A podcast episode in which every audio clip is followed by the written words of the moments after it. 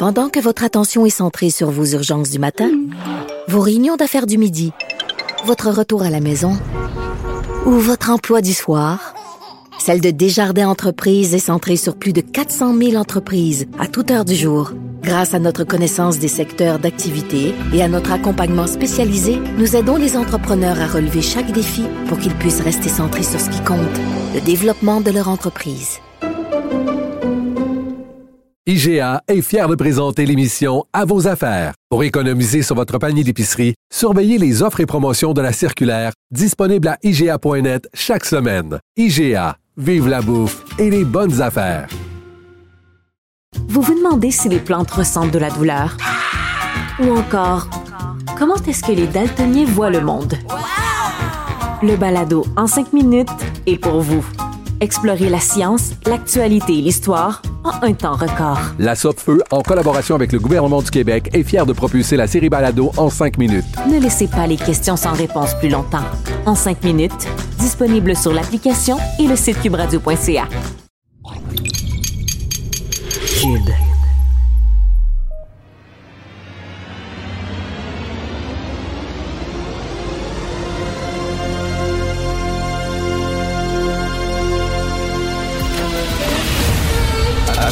Attention, cette émission est laissée à la discrétion de l'auditeur. Les propos et les opinions peuvent choquer. Peuvent choquer. Oreilles sensibles s'abstenir. Richard Martineau. Martineau. Un animateur pas comme les autres. Richard Martineau. Bonjour la gang, merci euh, d'écouter et d'être fidèle à Cube. La commission scolaire English Montreal a dépensé à ce jour au moins 1,3 million de dollars d'argent public pour contester la loi sur la laïcité de l'État. Ça, c'est TVA Nouvelle. Patrick Belrose qui nous apprend ça. Euh, Puis on dit, c'est rien là. Il n'y a rien là, là, parce que nous autres, il n'y a pas de plafond. On va en dépenser encore plus d'argent. Là, on a dépensé 1,3 million. Attendez-vous, accrochez, accrochez-vous, puis euh, accrochez votre truc avec la broche, parce qu'on va, on va aller jusqu'en cours suprême, puis ça coûtera ce que ça coûtera une commission scolaire ou un centre de service, parce qu'on a dit que les anglophones peuvent garder les anciennes commissions scolaires. De toute façon, on était obligé, d'un point de vue de la, Constitution, on était obligé de leur garantir qu'ils ont le droit à une commission scolaire. Nous, ce sont des centres de service chez les francophones, mais bref, ça sert à une chose, offrir des services pédagogiques aux jeunes. C'est ça. Ça ne sert pas à contester des lois euh, avec l'argent euh, que les gens leur envoient. L'affaire, c'est que les anglophones disent, nous autres, on se reconnaît plus dans le Parlement. L'Assemblée nationale, ça ne nous représente pas. Regarde, on laisse tomber, c'est rien que des francophones, puis euh, ils gèrent entre eux autres. Non, nous autres, on va se retrancher sur nos mairies, nos hôtels de ville. Ça, ça va être important. Ça, ils vont défendre nos droits. Et le English School euh, Board of Montreal s'est rendu une arme politique. C'est l'ancien parti égalité des anglophones. Ok, ils ont détourné totalement la mission de la commission scolaire de Montréal qui est là pour offrir des services pédagogiques, éducatifs. Ils ont dit non, ça va devenir une arme politique pour contester la loi 21, pour contester la loi 96 euh, devant, euh, devant les tribunaux de la Cour suprême. Bref, 1,3 million. Moi, je trouve qu'il y a un Christie de problème là-dedans. Puis vous avez vu, les libéraux fédéraux, on peut lire ça euh, aujourd'hui dans le journal, les libéraux fédéraux qui sont en train de réfléchir en disant la clause dérogatoire. C'est comme quoi, là, je me retire de la Constitution pendant quelques années pour défendre des droits collectifs qui nous paraissent importants. C'est ce que le Québec a fait. On a utilisé la clause dérogatoire qui est permise. Hein? C'est permis, c'est un outil dans la Constitution. Euh, on va utiliser la clause dérogatoire pour passer la loi 21. Parce que si la loi 21, on n'utilisait pas la clause dérogatoire, on ne pourra pas passer la loi 21, on ne pourra pas l'adopter parce qu'elle serait considérée anticonstitutionnelle. Donc, euh, on a dit, nous autres, on a un joker, clause dérogatoire, on peut avoir la, loi 21. Même chose avec la loi 96 sur le français. Elle serait considérée anticonstitutionnelle. Joker. Alors, nous autres, on se retire de la Constitution. C'était permis, ça. Au Parti libéral euh, du Canada, on est en train de dire, ben, peut-être on va enlever ça. L'utilisation de la clause dérogatoire, on va enlever ça. Moi, en tant que souverainiste, je dis, parfait, super, parce que plus on verrouille le Canada, plus on nous empêche d'être qui on veut être au sein de la fédération, plus on nous dit, vous n'avez pas le droit de faire ci, vous n'avez pas le droit de faire ça, puis vos lois que vous avez adoptées de façon démocratique, que vos instances politiques ont adoptées, nous autres, on les reconnaît pas, puis on vous empêche de les adopter, ben, les gens vont se rendre compte à un moment donné qu'il y a une seule porte de sortie, c'est l'indépendance puis ça vient de finir. On ne peut plus être là. Moi, c'est parfait. Verrouiller, enlever la clause dérogatoire. Je suis pour. J'appuie 100% le parti libéral fédéral. Enlever la clause dérogatoire, ce serait le meilleur cadeau que vous pourriez offrir euh, aux, souverainistes, parce que là, on dirait, ben là, on va sacrer le camp parce qu'on n'a rien à faire dans ce pays-là. Puis pendant ce temps-là, tu as le Parti libéral du Québec qui dit, nous autres, on veut, nous autres, ce qu'on veut, c'est travailler avec le fédéral. Nous autres, on va aller chercher de nouveaux pouvoirs. C'est le discours que, que Legault euh, faisait. Le Legault, c'est point, c'est pointé, quoi, une vingtaine de fois à Ottawa. Pouvez-vous nous donner tel, euh, tel pouvoir, tel pouvoir? Fuck you! C'est ça qui se faisait dire. Il retournait à la maison, à Québec, la queue entre les deux jambes, le nez rouge parce qu'on y avait claqué à la partie du nez. Alors là, le Parti libéral euh, du Québec, il dit, c'est ça qu'ils ont trouvé, c'est ça leur idée géniale. On dit, nous autres, on va travailler de concert, puis on va... On va... N'importe quoi. Vraiment. Quel joke quand même, ce pays-là un homme de Pennsylvanie a décapité son père. Il a tué son père, il a décapité son père, il a filmé ça, lui. Et il a mis ça sur YouTube et c'est resté cinq heures sur YouTube. Ça roulait, les gens se derrière. Qui regarde ça? Je ne sais pas qui regarde ça? Il y a quelques années de ça, il y a un journaliste américain, Daniel Pearl, qui s'était fait décapiter, euh, je crois c'est en Afghanistan ou au Pakistan, et euh, la vidéo circulait, puis moi, qui veut regarder ça exactement? Bref, il y a des gens qui sont intéressés par ça. Et ça a circulé pendant cinq ans. Et tout ça, ça démontre tu sais, quand on nous dit les marques Zuckerberg de ce monde, puis tous les gens des médias sociaux qui nous disent non, non, faites-vous-en pas, là, on va monitorer. On va monitorer le contenu là, qui est diffusé sur nos. Bullshit. Ils peuvent pas. Il y a des gonzillards de gonzillards de photos, de vidéos, de textes qui sont publiés sur Facebook, TikTok, Instagram, OK, tous les jours. Ils peuvent pas monitorer. C'est impossible. Ou alors, ils utilisent ce qu'on appelle l'intelligence artificielle, qui est absolument pas intelligente, puis ils vont par mots-clés. Alors moi, pendant ce temps-là, sur Facebook, je me suis fait censurer pour des niaiseries. Je dénonçais des trucs nazis. Je disais, je, postais l'affaire en disant, ça n'a pas de bon sens, regardez ça. Un groupe nazi qui... Eux autres pensaient que j'étais nazi. Hein? Le, le, robot là, qui faisait le monitoring, il pensait que je faisais l'apologie de ce groupe-là alors que je le dénonçais. Pouf! Censuré de Facebook pendant 3-4 jours. Ou alors, je mettais la photo d'une petite fille voilée, une petite fille de 5 ans, voilée, dans les bras de sa mère, puis je disais, ça n'a pas de Christie de bon sens de voiler des enfants. Islamophobe, poup! censuré de Facebook pendant 7 jours. Pendant ce temps-là, le gars coupe la tête de son père, ça roule pendant 5 ans. Ils n'ont aucune idée. Ils savent pas comment. Zuckerberg, il est allé dans un comité, puis ils disent, on s'excuse, mais vous, allez voir, on va faire le ménage là-dedans. C'est pas vrai. Ils peuvent pas faire le ménage, ou ça va être fait tout croche. Il y a des gens qui vont être corrects, qui vont être censurés. Il y a d'autres qui postent des affaires qui n'ont pas de Christie de bon sens, euh, de la, des messages haineux contre les Québécois francophones. Ça reste là, ils n'ont aucun problème. Bref, ils savent pas quoi faire exactement, puis ils sont totalement, euh, totalement débordés. Euh, il s'est excusé au Sénat américain, Mark Zuckerberg, en disant, bon, on s'excuse, voyons donc, voyons donc. Et euh, en terminant rapidement, j'ai lu un texte très intéressant dans le Figaro sur l'éducation. Puis on a dit, on écrit là-dedans, c'est un intellectuel qui dit on étouffe l'éducation. Euh, L'État n'a pas à dire comment, quelle méthode on va utiliser. Euh, tu sais, il dit, faut libérer l'éducation. Et moi, je trouve, je suis tout à fait pour ça. Pourquoi il n'y aurait pas toutes sortes d'écoles? Regardez bien, toutes sortes d'écoles avec toutes sortes de méthodes. OK, il y a peut-être une école qui prendrait des méthodes, je sais pas, New Age ou quelque chose comme ça. Puis l'autre école qui prendrait des méthodes plus rigoureuses. Puis là, il y a une autre école. Puis toi, tu, magasines ton école, puis tu y vas selon tes valeurs. Puis à la fin, tous ces élèves-là doivent passer le test du ministère. L'important, c'est que chacun arrive à la fin de l'année en ayant, euh, en ayant euh, appris euh, ce qu'ils doivent apprendre cette année-là, en maîtrisant les apprentissages qu'ils doivent maîtriser. Ça, ce serait, ce serait analysé, supervisé par le gouvernement. Mais le restant, chaque école adopterait sa méthode, sa façon de faire. Et là, tu aurais vraiment une pluralité alors, tu pourrais dire, ben moi, ça, ce genre d'éducation-là, ça me va, ça, ça me parle, ça. C'est le genre d'éducation que je voudrais à mes enfants. Mettons, plus axé sur les arts. L'autre, ce serait plus axé euh, sur euh, euh, la gymnastique, l'exercice physique, les sports, etc. Et, et là, tu envoies ton enfant là.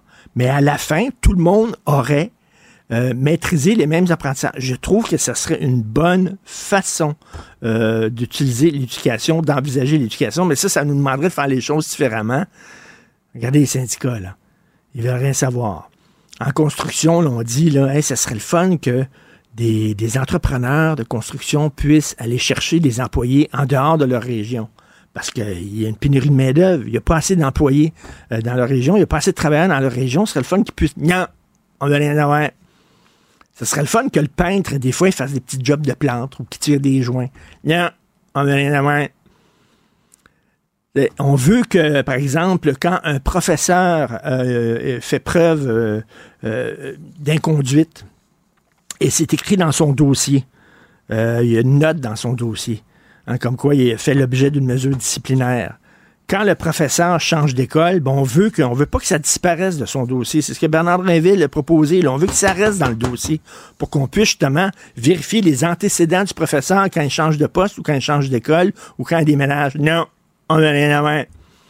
Les syndicats ont déjà été des acteurs de changements sociaux. Maintenant, c'est des acteurs d'immobilisme. C'est tout le temps non, on veut rien savoir. Puis là, des fois, il y a des syndicats les employés travaillent dans une entreprise qui a de la misère, une entreprise qui a besoin de jeter du lest, une entreprise qui est en train de crever, là. Puis plutôt que de dire oui, effectivement, c'est vrai, veut dire on peut pas garder tous les jobs qu'on avait avant, l'entreprise est vraiment euh, en difficulté. On comprend ça. Non, on va aller avoir. Vous n'avez pas le droit de sacrer les gens dehors. Oui, ça, ça l'entreprise va, va, mourir, elle va disparaître. Vous allez tout perdre votre job si l'entreprise, c'est pas dans votre intérêt.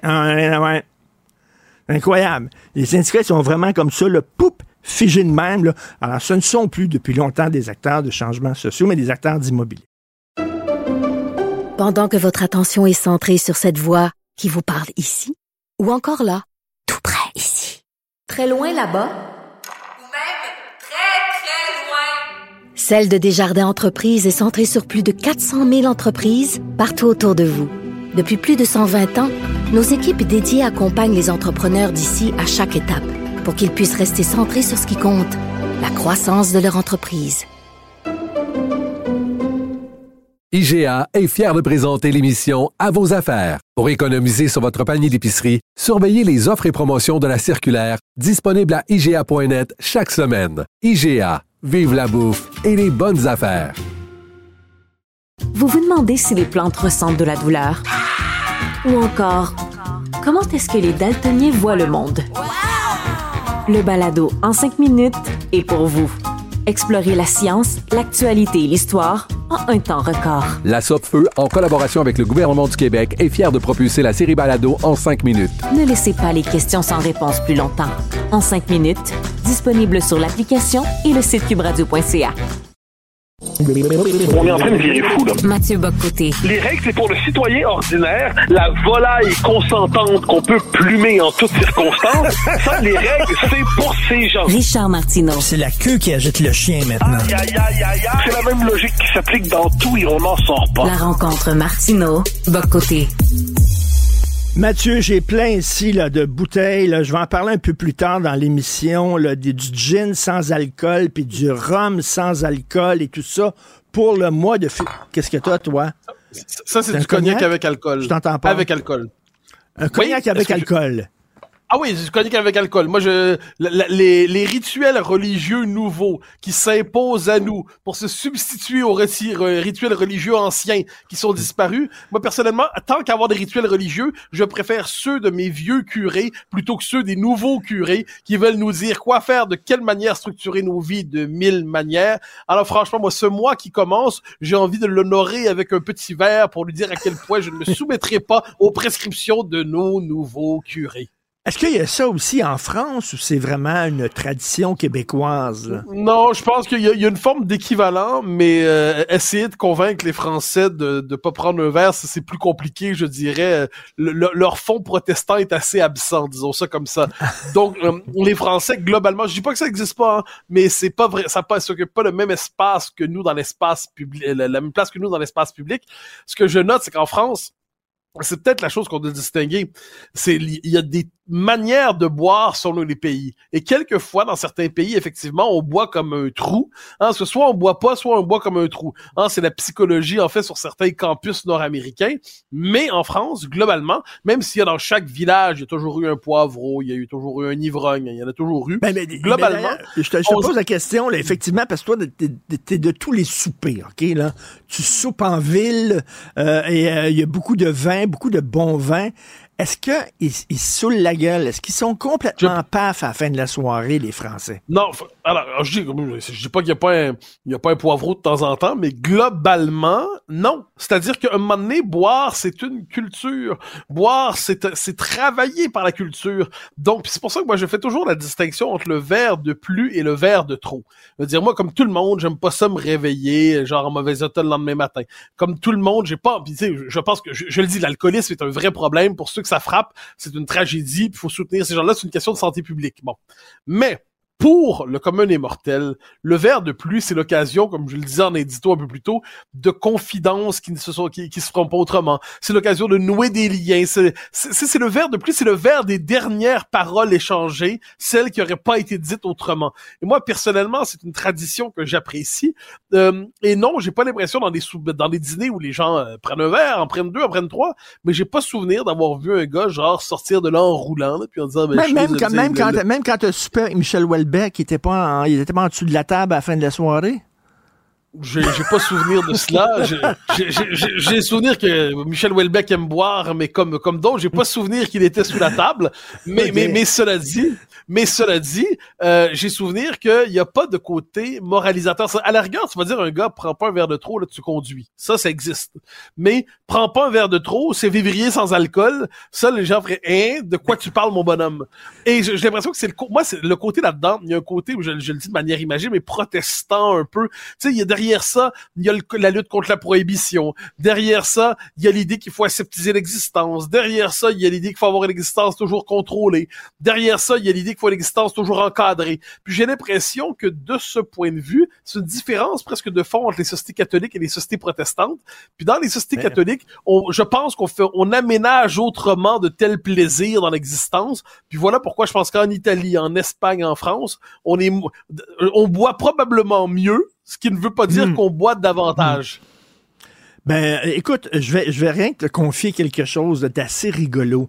Euh, je sais pas si tu connais Hubert Sassi, mais Hubert Sassi, c'est lui qui, qui, qui, dirigeait Éduc Alcool. Tu sais, la modération a bien meilleur goût, c'est Hubert Sassi. C'est lui qui est arrivé avec ce slogan-là. Puis je l'ai eu souvent au fil des années en entrevue. Puis j'y tirais à pipe. Puis je disais, ah, vous devez être plate, vous, puis ça doit être plate chez vous, puis tout ça. Puis il dit, je vais vous inviter un jour. Là, il est plus à Éduc Alcool. Il m'a appelé. Il a dit J'aimerais ça vous inviter à souper, vous et Sophie. On a dit OK, parce que je l'ai tout le temps trouvé sympathique. On va manger chez Hubert Sassi. On a bu, mon gars. Oh, oh, oh, vous avez, vous avez accumulé les bouteilles de, du bon vin. De Perrier? Eh, non, non, non. du vin, puis l'apéritif. Puis après ça, c'est la petite poire Williams à la toute fin, ah puis tout ça. Je te dis, là. il y avait de l'alcool et on a bien bu. Mais je parlais de ça à Hubert Sassi, puis je dis, ben finalement, vous en prenez de l'alcool. Il dit, oui, oui, c'est certain. Mais il dit là, et lui, ce qui l'inquiète, c'est le binge drinking tous les jours. Puis, est-ce qu'on peut dire, est-ce qu'on peut dire que c'est le fun que pendant un mois, on parle de ça. On sensibilise euh, les gens à dire, ben, non, mais moi, c'est ça l'affaire, c'est qu'on on, sensibilise personne en faisant ça. Les oiseaux qui veulent faire du binge drinking, autrement dit, boire comme un trou jusqu'à rouler par terre. Ces gens-là seront pas sensibles à ce message. Puis les poivreaux, puis les ivrognes, puis encore là, puis ou les ceux qui ont une pomme d'alcoolisme au sens, euh, ça existe comme maladie là. Bon, mais ça, c'est pas eux. Donc le message est destiné en fait au commun des mortels, à toi, à moi, à ceux qui aiment prendre un verre, deux verres, mais qui sont pas vraiment sous. On n'a pas l'habitude de se souder. On n'est pas de même. Et là, c'est pour culpabiliser le commun des mortels. Et moi, je, vois dans cette espèce, c'est probablement un des réflexes qui m'énerve le plus, c'est culpabiliser l'homme ordinaire. Qu'on lui sacre patience qu'on s'intéresse aux vrais cas, parce qu'il y a des vrais cas, puis pour le reste, qu'on nous fiche la paix si on veut prendre un dernier digestif. Attends, mettons le vendredi. Mettons le vendredi, je, je, fais ni télé, ni radio et tout ça. Ben, je t'avouerai que quand je vais prendre le qu'on appelle le déjeuner, c'est-à-dire euh, le dîner, mais les Français disent plus tard, hein, mettons à, à 13h30, j'ai pas d'opposition de principe à prendre un digestif à 15h30. Donc, on me dire, c'est tôt pour un digestif. Oui, mais c'est vendredi. C'est les petites failles comme ça qui existent dans la vie. Mais moi, je t'avouerai, je préfère généralement, je le confesse, je préfère l'excès à la 16. Je préfère les petites libertés aux petites contraintes. Et par ailleurs, je crois plus à l'autodiscipline qu'aux contraintes extérieures. Donc, si tu mets tout ça ensemble, j'ai envie de dire aux gens, sacrez-nous patience. Puis de l'autre côté, comportez-vous pas comme des caves. Me semble qu'il y a une espèce de principe de morale là-dedans qui tient pour pas mal de monde. Euh, Mathieu, tu viens de discuter euh, d'écriture inclusive avec un adepte de cette forme d'écriture euh, tantôt dans ton émission. Et euh, il disait, euh, ce gars-là disait, ben écoutez, c'est important que les gens se reconnaissent. Lorsqu'ils lisent un texte, qu'ils se reconnaissent là-dedans. Euh, je parlais à, ma blonde Sophie ce matin, et elle a dit, on, on est, ça devient, ça devient une obsession, se reconnaître, se reconnaître. Puis, tu sais, elle, elle, elle, écoutait Sophie quand elle était jeune, elle écoutait le Cosby Show. C'était une famille.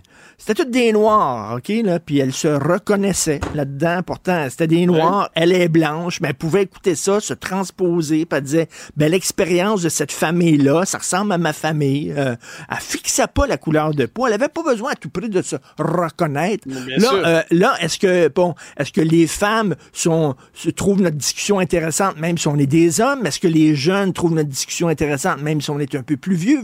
C'est quoi cette affaire-là? Il faut que je me reconnaisse.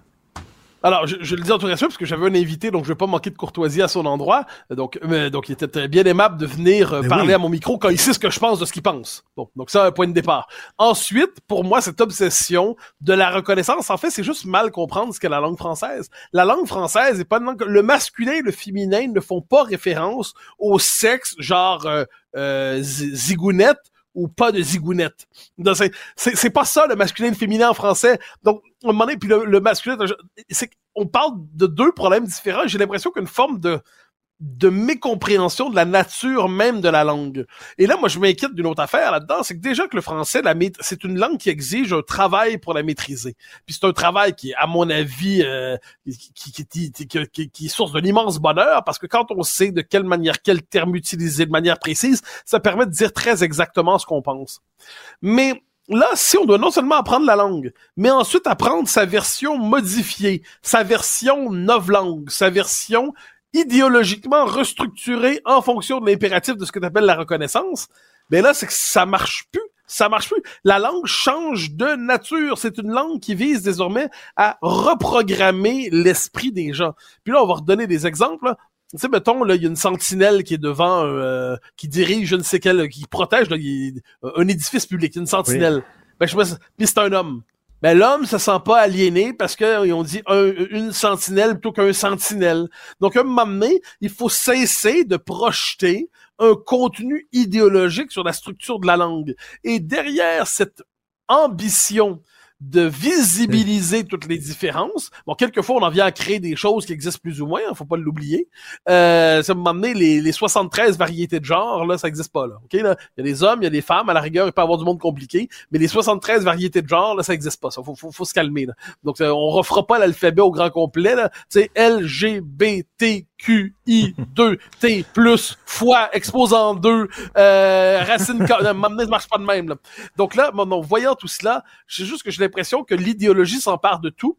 ça me fait penser à un livre très important, je pense qu'on en a déjà parlé, la civilisation soviétique de Chafarevitch, qui est un livre qui est paru, qu'on lit plus aujourd'hui, mais ça fait des années 80. Et là, il s'intéressait notamment là-dedans à la langue soviétique. La langue soviétique s'emparait du russe et transformait le russe en fait. Donc, ça servait de béquille pour inventer une langue nouvelle qui était la langue soviétique. Et de la même manière, la novlangue, hein, langue soc, euh, dans le dans, chez Orwell. C'est la même logique encore une fois. Donc je me méfie moi de ces espèces de de versions falsifiées de la langue qui s'emparent d'une langue qui existe déjà pour la soumettre à des lubies idéologiques. D'autant puis, puis encore une fois en brandissant le plus grand idéal, la diversité, la diversité. D'ailleurs quand je parlais avec euh, Raphaël Provost tantôt, je le dis encore une fois en tout respect, il a accepté de venir à l'émission quand il sait ce que je pense. Donc je je, je sais pas de régler le débat après coup, mais je disais ok on, vous dites, vous voulez pas l'imposer, vous voulez une conversation.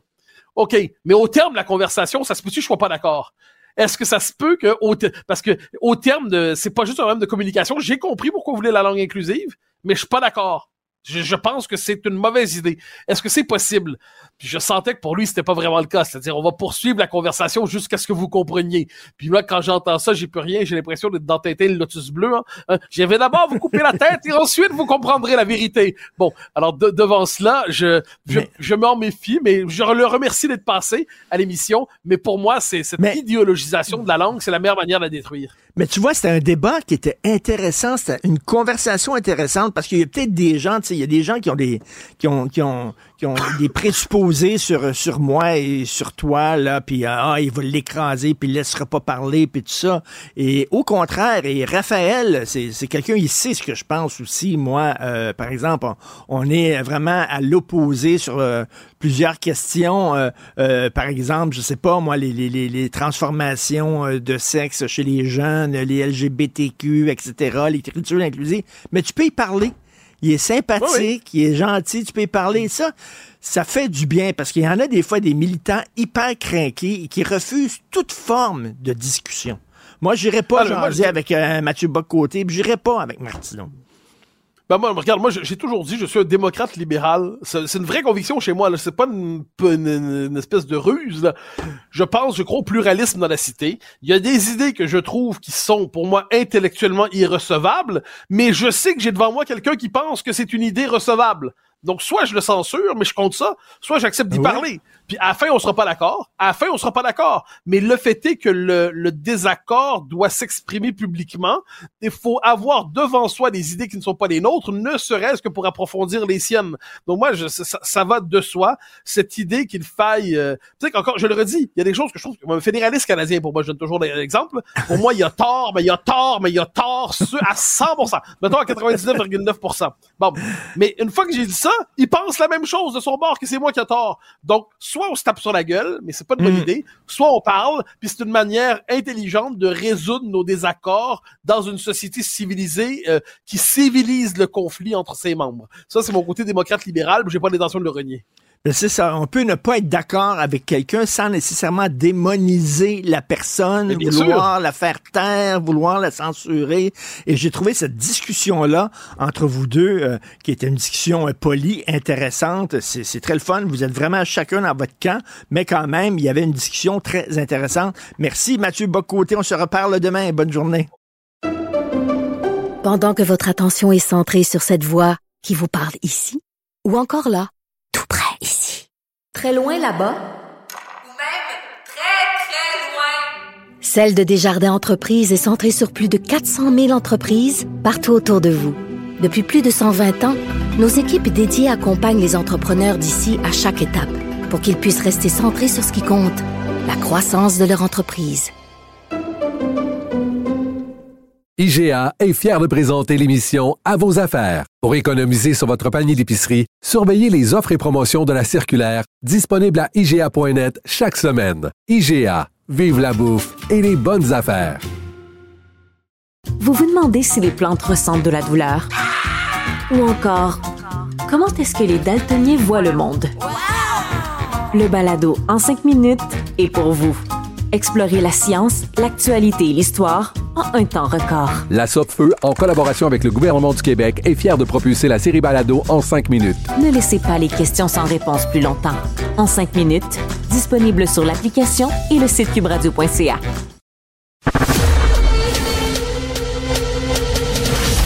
Richard Martineau. Narrateur de l'actualité.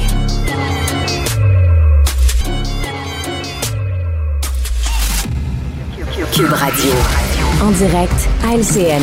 C'est l'heure d'aller jaser avec Richard Martineau. Salut Richard. Salut Jean-François, je me reconnais pas vraiment. C'est une ben, date importante aujourd'hui. Écoute, premier, attends une minute, là. 1er février 2024, je suis d'accord. J'applaudis les propos de la nouvelle lieutenant-gouverneur du Québec. Moi qui les ai toujours critiqués, puis tout ça. Mm. Je suis pas monarchiste, mais Madame euh, Manon euh, Janotte, c'est une ancienne chef McMac, et elle a accordé une entrevue très intéressante euh, au Journal de Montréal. Et elle dit, concernant les Autochtones, elle dit, il faut arrêter là, avec la discussion, y a-t-il du racisme systémique ou pas? Elle, elle trouve que c'est du gros niaisage niaiseux, que c'est de la sodomie de coléoptère et qu'on s'enfarge dans les fleurs du tapis. Tu comprends? Déjà? Ce qu'on veut, c'est régler les mm. affaires. Avoir de l'eau potable dans les réserves, que les, que les jeunes aient pu, puissent avoir des services quand ils se pointent dans les mm. hôpitaux, qu'ils soient accueillis de façon polie, qu'ils soient soignés, puis tout ça. Là, y a-tu du racisme systémique ou y en a-tu pas, là? Ça, c'est bon pour des petits militants crinqués. Elle, ce qu'elle veut, c'est de l'action concrète. Bravo, bravo. Vraiment, on a enfin trouvé quelqu'un, lieutenant-gouverneur du Québec, qui a, euh, qui a du plomb dans la tête. Ah, on, on va encercler la date sur le calendrier. 1er février, la date où Richard Martineau a été d'accord avec une représentante de la reine. de la reine, écoute. Exact. Hey Richard, euh, du roi, j'allais dire, oui, effectivement. Euh, oui, du roi, c'est vrai, c'est vrai. Ouais. Tu trouves que Desjardins se fout carrément des personnes âgées en fermant des centres de services comme il se prépare à le faire partout au Québec? C'est ça. D'ici la fin 2026, 30% des centres de services vont être fermés et les personnes âgées, parce qu'on va le dire, le puis c'est pas, c'est pas, je veux pas être dérogatoire. Vous avez les personnes âgées là. Euh, il y a des personnes âgées, les panthères grises là, qui sont très à l'aise dans les médias sociaux, puis qui ont des blogs et tout ça. Mmh. Mais en général, plus tu vieillis, plus tu es un petit peu mal à l'aise avec la technologie, tu suis pas. Ces gens-là ont besoin de, de, de, rencontrer des gens. Puis là, ils disent, regarde, on pense pas à nous. Ça, ça montre que Desjardins ça a déjà été des jardins. C'était une coopérative. Il y avait un peu de nous autres là-dedans. Il y avait un attachement avec des jardins. Des jardins aujourd'hui, c'est une grosse banque. OK, on va se le dire. Des jardins, c'est le Royal Bank of Canada. Euh, c'est euh, Toronto Dominion. C'est la même maudite affaire. Puis je trouve que le, le sentiment d'appartenance et de reconnaissance dans des jardins, c'est totalement étiolé. Et maintenant, il se comporte comme une grosse entreprise, exactement comme la Banque Royale. C'est plus ce que c'était avant des jardins malheureusement. Et euh, tu voulais me parler également du euh, English School Board qui veut euh, contester la loi 21, la loi sur la laïcité. Alors oui, je vais y aller rapidement parce que je sais qu'il y a un point de presse du euh, premier ministre qui s'en vient bientôt. 1,3 million de dollars, hein, c'est ce que TVA a sorti, là. 1,3 euh, million de dollars qui ont servi à lutter contre la loi 21. Euh, puis on dit, on est prêt à aller jusqu'en Cour suprême, puis là, on a mm. dépensé 1,3 million de dollars, puis on va en dépenser d'autres encore d'argent. Vous avez rien vu.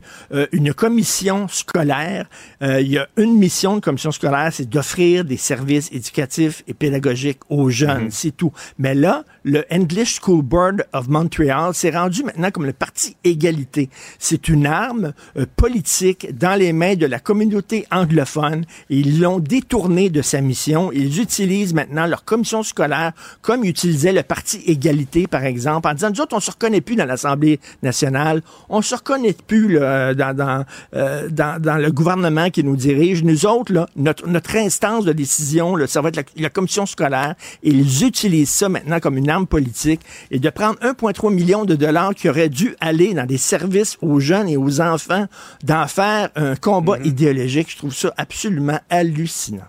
Donc, tu trouves que c'est pas l'endroit pour faire de la politique? Ben non, puis ça, ça devrait pas servir à ça, une commission scolaire, malheureusement. Ben, ah, ça a été un petit peu plus court que d'habitude à cause de ce qui s'en vient, Richard, mais cher sujet de Sa Majesté le Roi Charles, je te souhaite une excellente journée.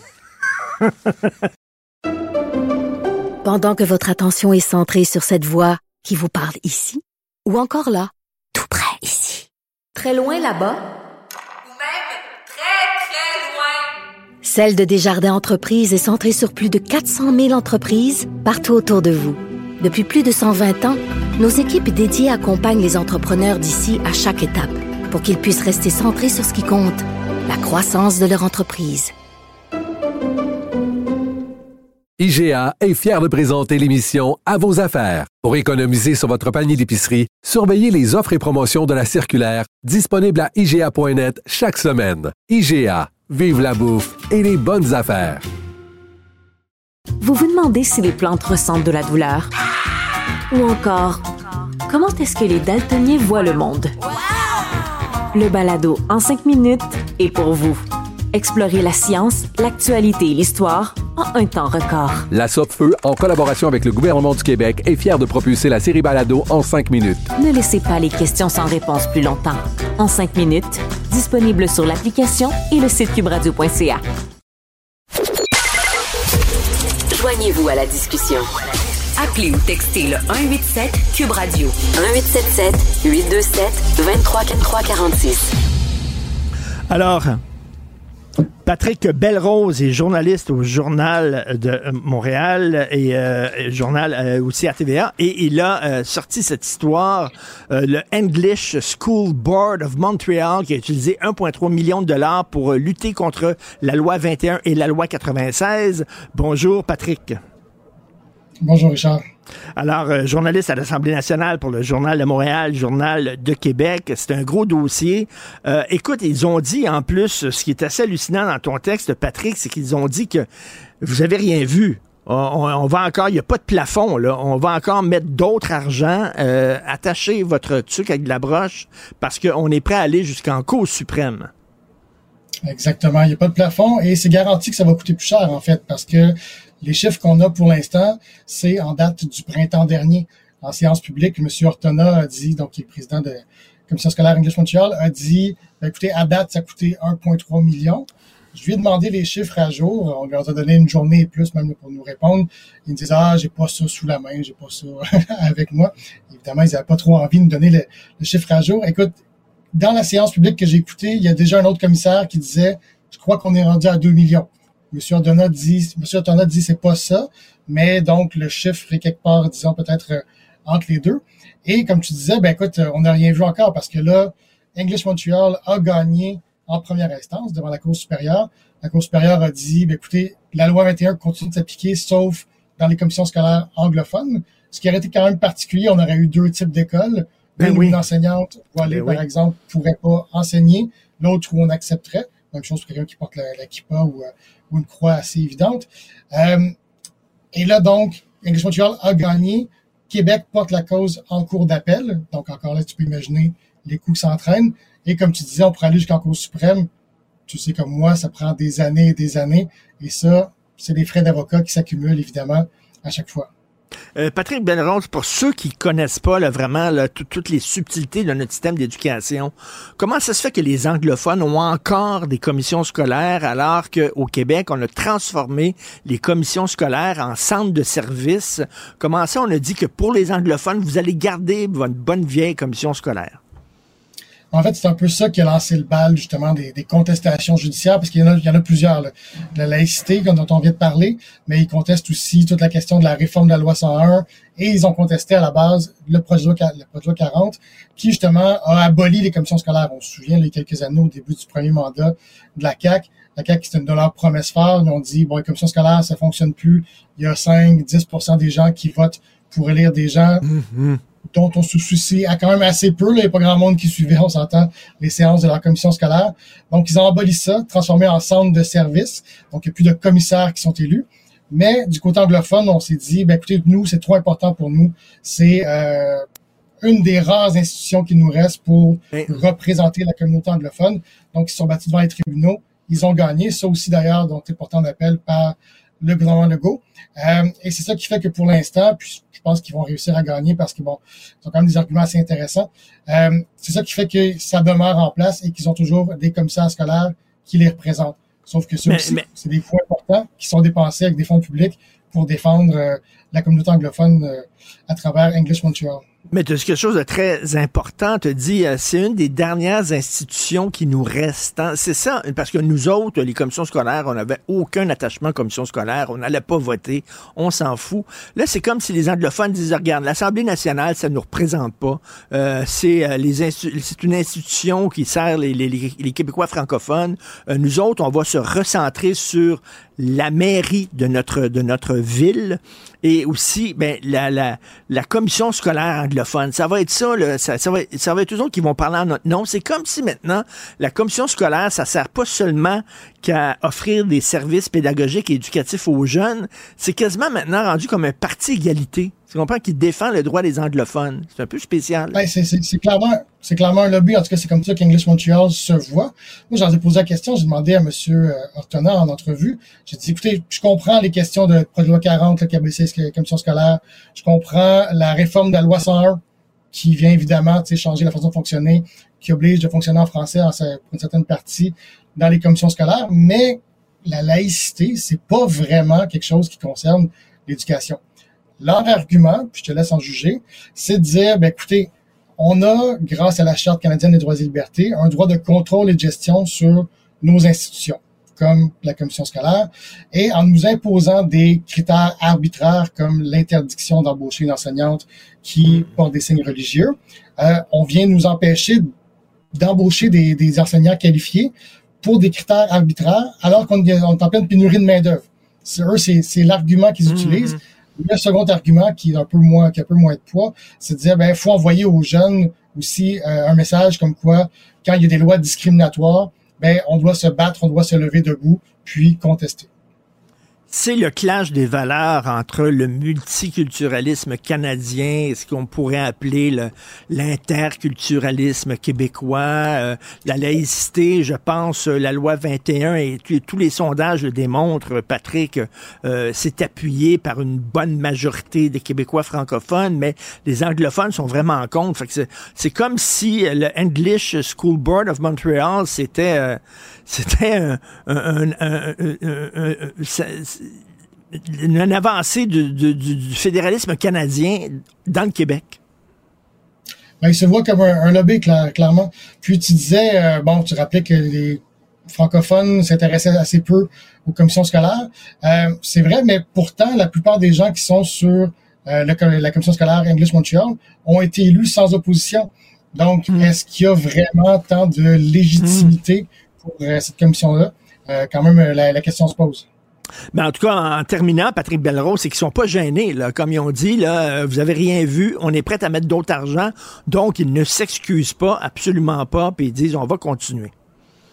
Absolument pas. Puis comme je te disais, je pense qu'on va avoir la note totale un jour, autant pour la laïcité que pour euh, contester la réforme de la loi 101, parce que ça, ça, commence. Donc, ils viennent de, de, contester.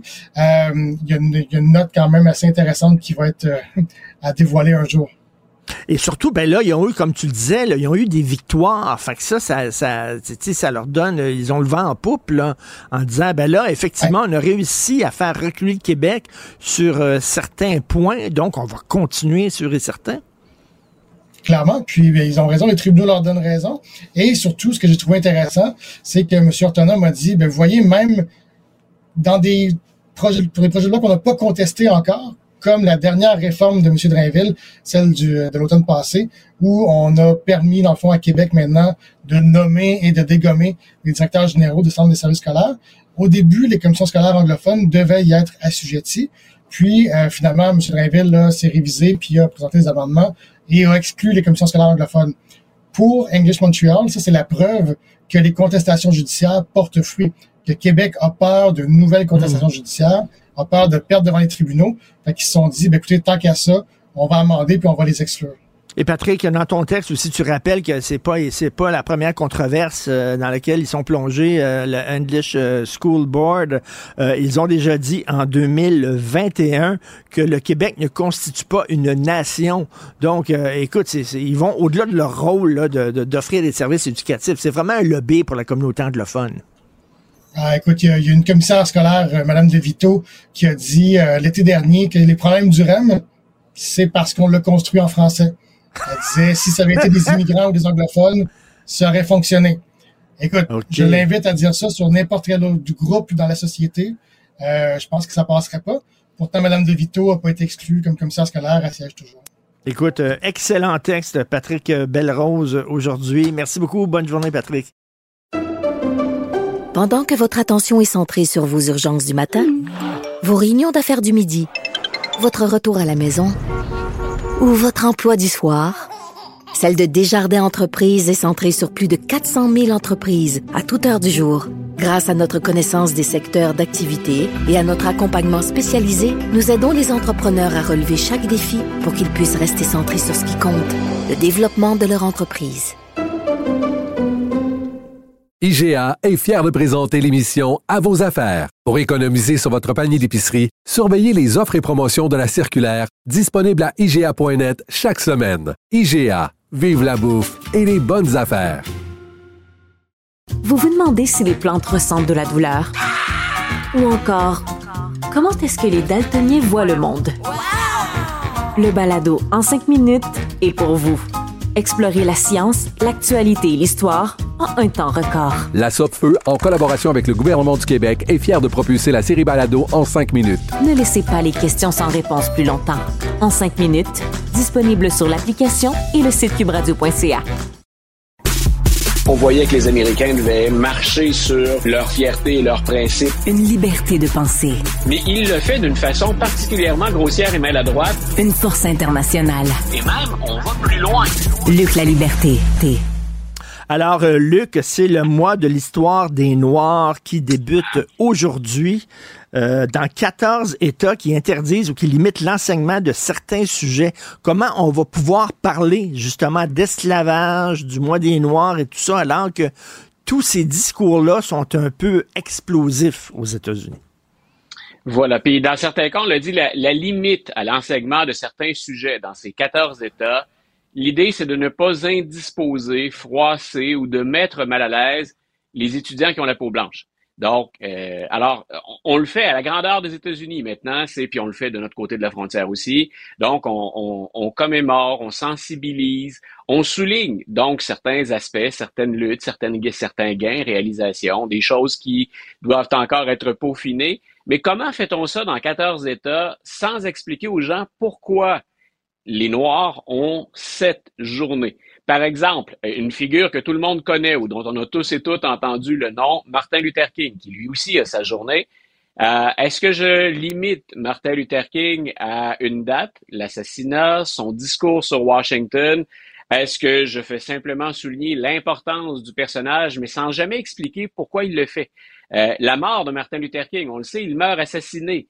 Euh, j'explique ça comment, hmm. dans quel contexte? Donc, écoute, je faisais le tour ce matin, ben, comme on le fait tous les deux chaque matin, mais je faisais le tour de l'actualité et ça revient sur plusieurs plateformes. Il y a des profs qui disent, il y a des choses maintenant dont on préfère ne pas parler du tout.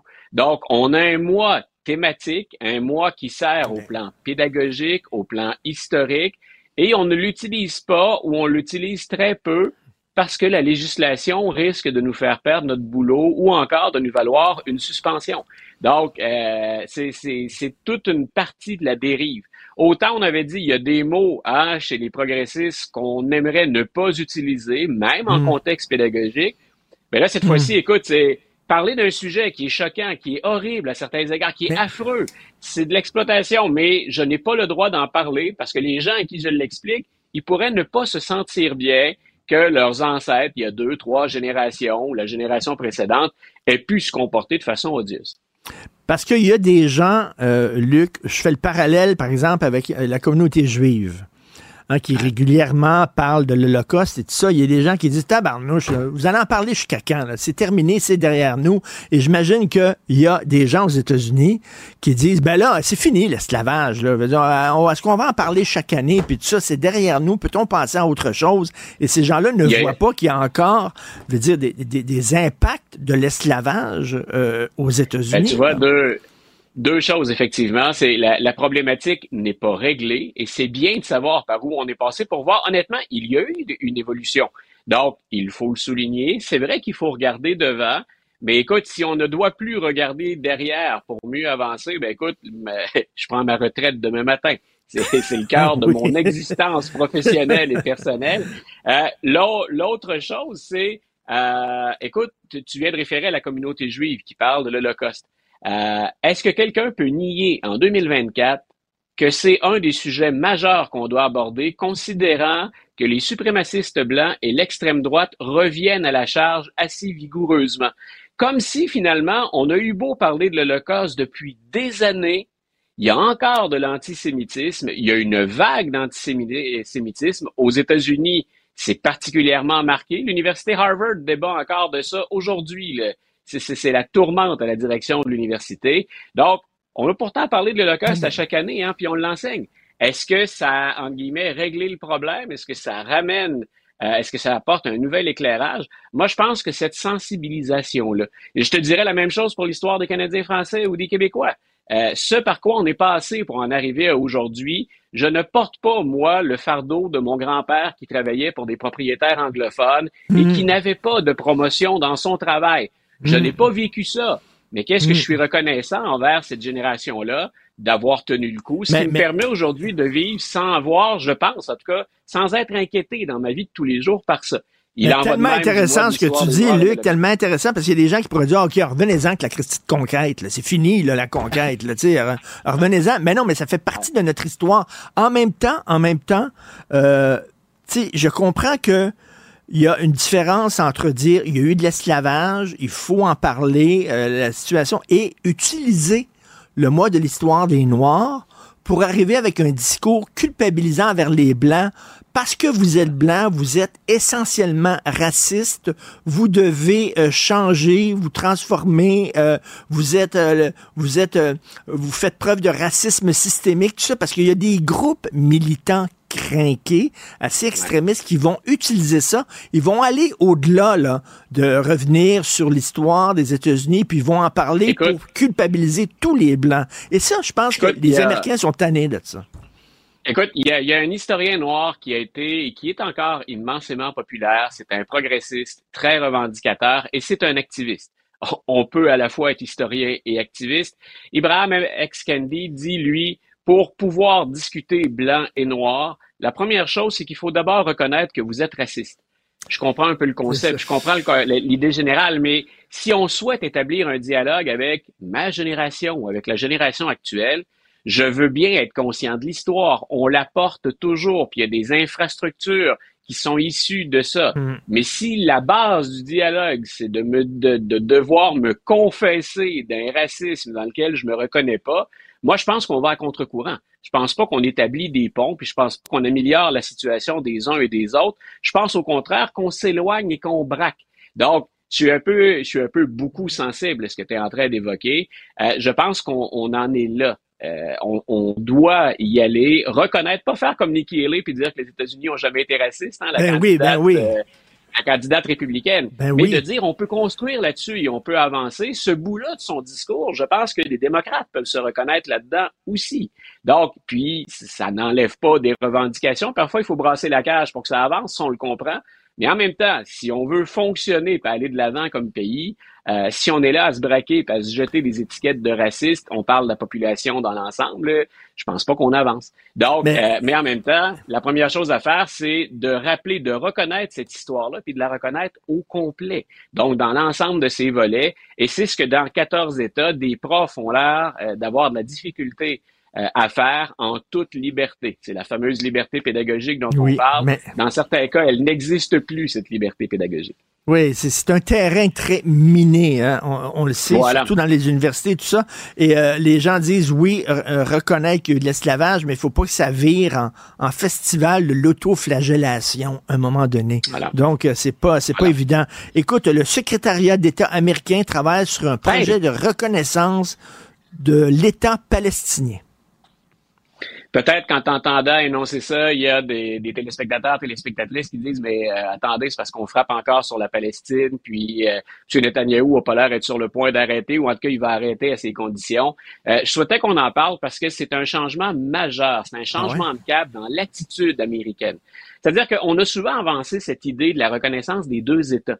Euh, on le fait un petit peu sous Obama aussi, mais on était resté euh, au préliminaire. Euh, dans le cas de Joe Biden et d'Anthony Blinken, il semble qu'on y va de non seulement de, de, de cette idée de reconnaissance d'un État, mais de la façon dont, on peut y parvenir. Et y parvenir dans un dans un court laps de temps. Donc, sur, euh, on parle pas d'un projet là, pour euh, des années et des années. Et donc, on est à mettre sur la table et déjà à établir des contacts pour dire aux pays arabes qui entourent Israël à quelles conditions êtes-vous prêts, parce qu'on était sur le point de le faire hein, avant cette attaque du Hamas puis cette réplique mm-hmm, de, d'Israël. De, Donc, on relance des pays comme l'Arabie saoudite, par exemple, ou comme l'Égypte, mais c'est à quelles conditions êtes-vous prêts à normaliser les relations avec Israël? Israël a aussi besoin de normaliser ce genre de relations. Je pense que le, le plancher de, de hein, les, les, les, négociations, c'est si vous ne reconnaissez pas la Palestine, nous, on n'est pas prêt à normaliser. Ensuite, ben, ce qu'on regarde du côté israélien puis du côté palestinien, c'est euh, ce serait quoi votre plancher, ce serait quoi votre base de négociation? Et là, il y aurait une petite ouverture du côté de Monsieur de Monsieur Netanyahou, euh, et c'est de dire, par exemple, ben, une Palestine désarmée les Israéliens pourraient vivre avec ça, pourraient vivre avec une enclave euh, musulmane, arabe, euh, mais qui, elle, serait désarmée. Les Américains travaillent en même temps, puis écoute, je te laisse me relancer après ce, ce point-là, mais euh, les Américains travaillent aussi en parallèle avec l'ONU. C'est-à-dire qu'il y a une stratégie à l'ONU en disant, ben, nous, pour protéger Israël ou appuyer Israël, on n'hésite pas à recourir à notre droit de veto. Euh, ben, c'est possible qu'on arrête. Si les tractations avancent, c'est bien possible qu'on cesse d'utiliser ce droit de veto des pressions sur Israël, des négociations avec les joueurs. Tout ça pour dire, je suis pas en train d'annoncer à personne que c'est fait, hmm. mais il y a ce désir sincère qui marque un changement de cap majeur dans l'attitude de Joe Biden qui semble, puis ça c'est moi qui le formule comme ça, enfin reconnaître qu'Israël en 2024 c'est pas Israël qui l'a appris à aimer, puis un pays auquel il s'est lié pendant toute sa carrière politique. La donne a changé, puis ça implique une réorientation de politique ou des moyens différents. La, la, la, la, solution des deux États, euh, ça demande aussi à ce que les, les gens qui parlent pour l'État palestinien euh, reconnaissent Israël aussi là. Euh, tu sais, ça joue sur les deux côtés là, parce que, écoute, corrige-moi si je me trompe là, mais euh, on avait proposé la solution des deux États à Arafat. On était à ça là, de l'avoir, puis il avait dit non merci. Non, merci. Ils voulaient rien savoir. Euh, je retourne pas devant les Palestiniens en disant, ben, ils veulent, ils doivent aussi reconnaître l'existence d'Israël. Et le Hamas, je m'excuse, mais reconnaît pas l'existence d'Israël. À moins que je me trompe. Et, et l'Iran est, et l'Iran est toujours dans le décor. Et ben, d'un point de vue israélien ou américain, ce sont toujours les fauteurs de troubles numéro un. Ils ont beau dire, on n'est pas responsable de ce que font certains groupes c'est eux qui ont l'argent et c'est eux qui fournissent les armes ou les munitions. Mais il semble qu'il y ait une volonté du monde arabe d'exercer des pressions sur les dirigeants palestiniens. Et c'est là où le Hamas, isolé par moment, parce que l'Iran est pas à ses côtés continuellement, c'est là où le Hamas, euh, isolé par moment, pourrait être appelé euh, à, calmer le jeu, puis euh, on va voir. Donc, on, ce sont hmm. des tractations, des négociations, mais la donne a changé et ça change. Les Américains semblent avoir compris ça, semblent le considérer. Maintenant, écoute, je, ça fait longtemps que j'encourage cette solution personnellement de, la reconnaissance des deux États. Cette reconnaissance, bien sûr, elle est mutuelle. Hein? On reconnaît la Palestine, on reconnaît la légitimité d'Israël à côté. Euh, est-ce qu'on pourrait enfin y arriver? Plusieurs étaient découragés. Ce qui semble en tout cas être une bonne nouvelle, c'est que les Américains y croient toujours et Planche travaille sur le dossier. Puis les Américains, c'est un des trois, quatre, cinq joueurs majeurs qui peuvent faire euh, virer le, le, vent de côté ou changer la donne dans cette région-là du monde. Ben écoute, c'est la seule avenue possible, c'est la seule solution possible, c'est la reconnaissance des deux États. La Palestine partira pas, puis Israël partira pas. Fait qu'apprenez à vivre ensemble. Malheureusement, tant en Palestine qu'en Israël, il y a des gens qui sont réfractaires à cette, à cette solution-là. comment peut-on contourner les extrémistes des deux camps? Puis ben dans, dans, un cas, les extrémistes, c'est eux qui, qui exercent des pressions sur le premier ministre. Donc, on, on verra ce que ça donne. Ben, ben oui, tu as vu en Israël, là, t'as vu en Israël, il y a hein? des gens qui sont pour les colonies, là. Ils veulent, on y va, là, full pin avec les colonies, tout ça, là. Alors ça que un volets de la problématique alors que c'est un des volets de la problématique, puis assurément une chose qui est dans la colonne de déficit au plan international, au plan des droits du côté de l'État israélien. c'est justement la gestion de la Cisjordanie puis la présence de ces fameuses colonies. Donc, je disais, c'est, appelons ça une petite lueur d'espoir ce matin que je voulais apporter, puis souligner le, changement de cap ou la, redirection finalement des, euh, des projets américains. Et on le dit, on le dit souvent quand on se parle, Luc, hein, la, position courageuse maintenant en 2024, c'est d'être au centre. Je pensais jamais ça.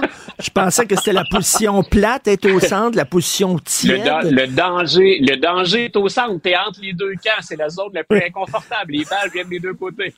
Exactement. Merci beaucoup, Luc. À demain. Salut, Luc. Bye, Richard. À demain.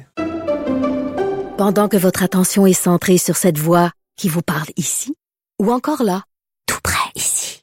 Très loin là-bas. Ou même très, très loin. Celle de Desjardins Entreprises est centrée sur plus de 400 000 entreprises partout autour de vous.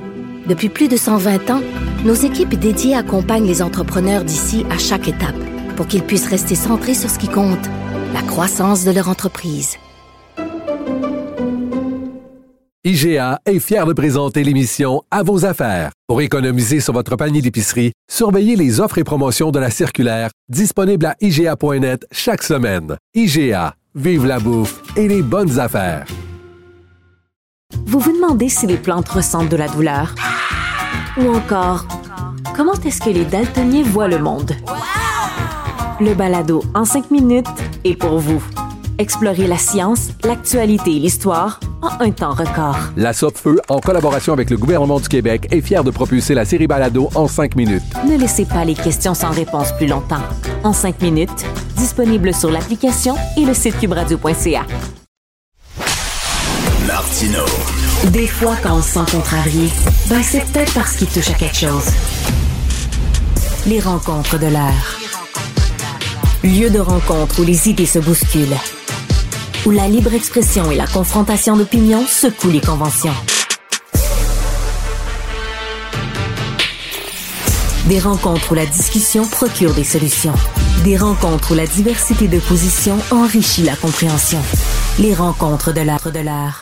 Alors, Joseph, bien sûr, je veux revenir sur ta chronique euh, du jour dans le Journal de Montréal, mais avant, avant, écoute, la lieutenante gouverneure du Québec, as-tu vu ça? Manon Janotte, euh, une ancienne chef MICMAC, qui a accordé une entrevue au Journal de Montréal à Marc-André Gagnon, puis elle dit arrêtez avec les discussions. Y a-tu du racisme systémique ou y en a-tu pas contre les Autochtones? Elle dit en, essentiellement, c'est de l'enculage de mouches.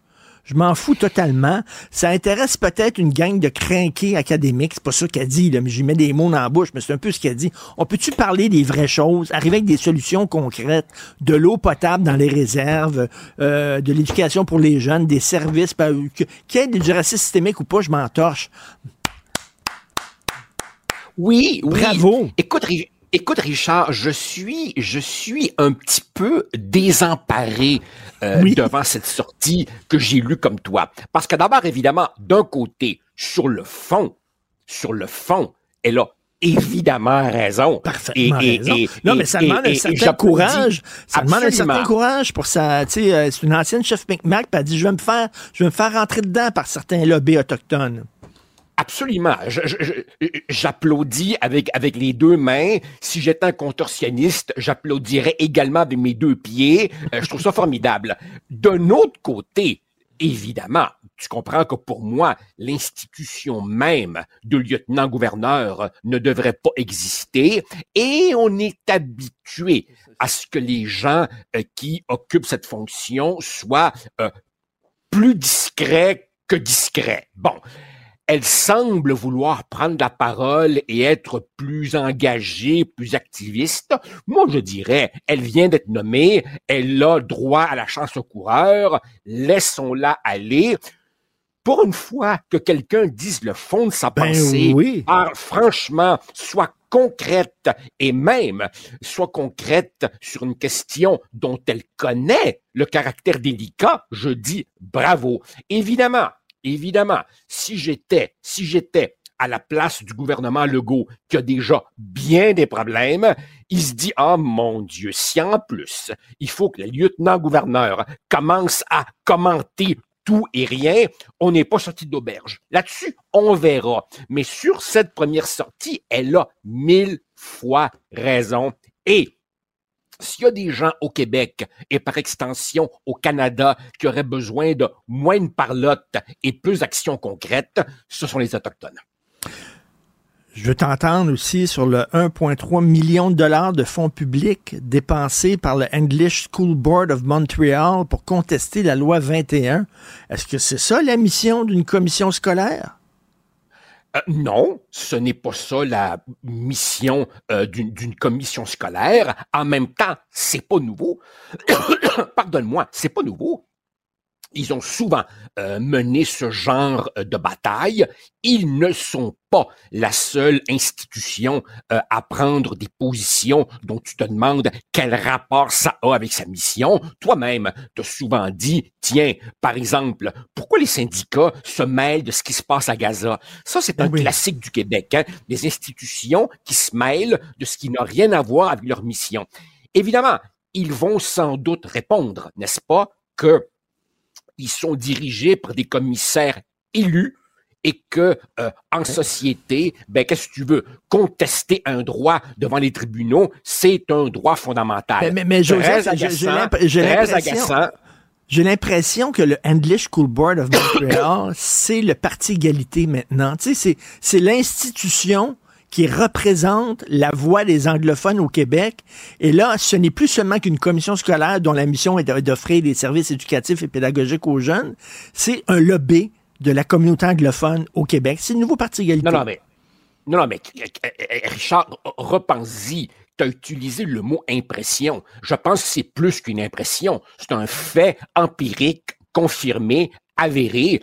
Euh, et, et d'ailleurs, c'est pas nouveau, hein. C'est pas nouveau. Rappelle-toi, historiquement, quand on a voulu euh, introduire les, les, les, commissions scolaires, linguistiques, quand on a voulu abolir le fait d'élire les commissions scolaires, qui s'est mobilisé le plus fort? Les anglos. Pourquoi? Parce que pour les anglos, euh, le palier scolaire et le palier municipal sont, avec en plus évidemment le, le néo Parti libéral du Québec 2.0, qui est également un lobby anglo à l'eau strictement montréalais, c'est pour eux un instrument de pouvoir, ben indiscutablement. Alors évidemment, ils se servent de ce, de ce, de ce cheval de Troie dont, dont, les guerriers sont pas cachés à l'intérieur. Eux, ils, ils, le disent ouvertement et ils mènent fondamentalement des batailles contre le Québec français. Et bien entendu, de l'autre côté de la bouche, ils vont plaider euh, euh, euh, la réconciliation, la main tendue, patati patata. Mais évidemment,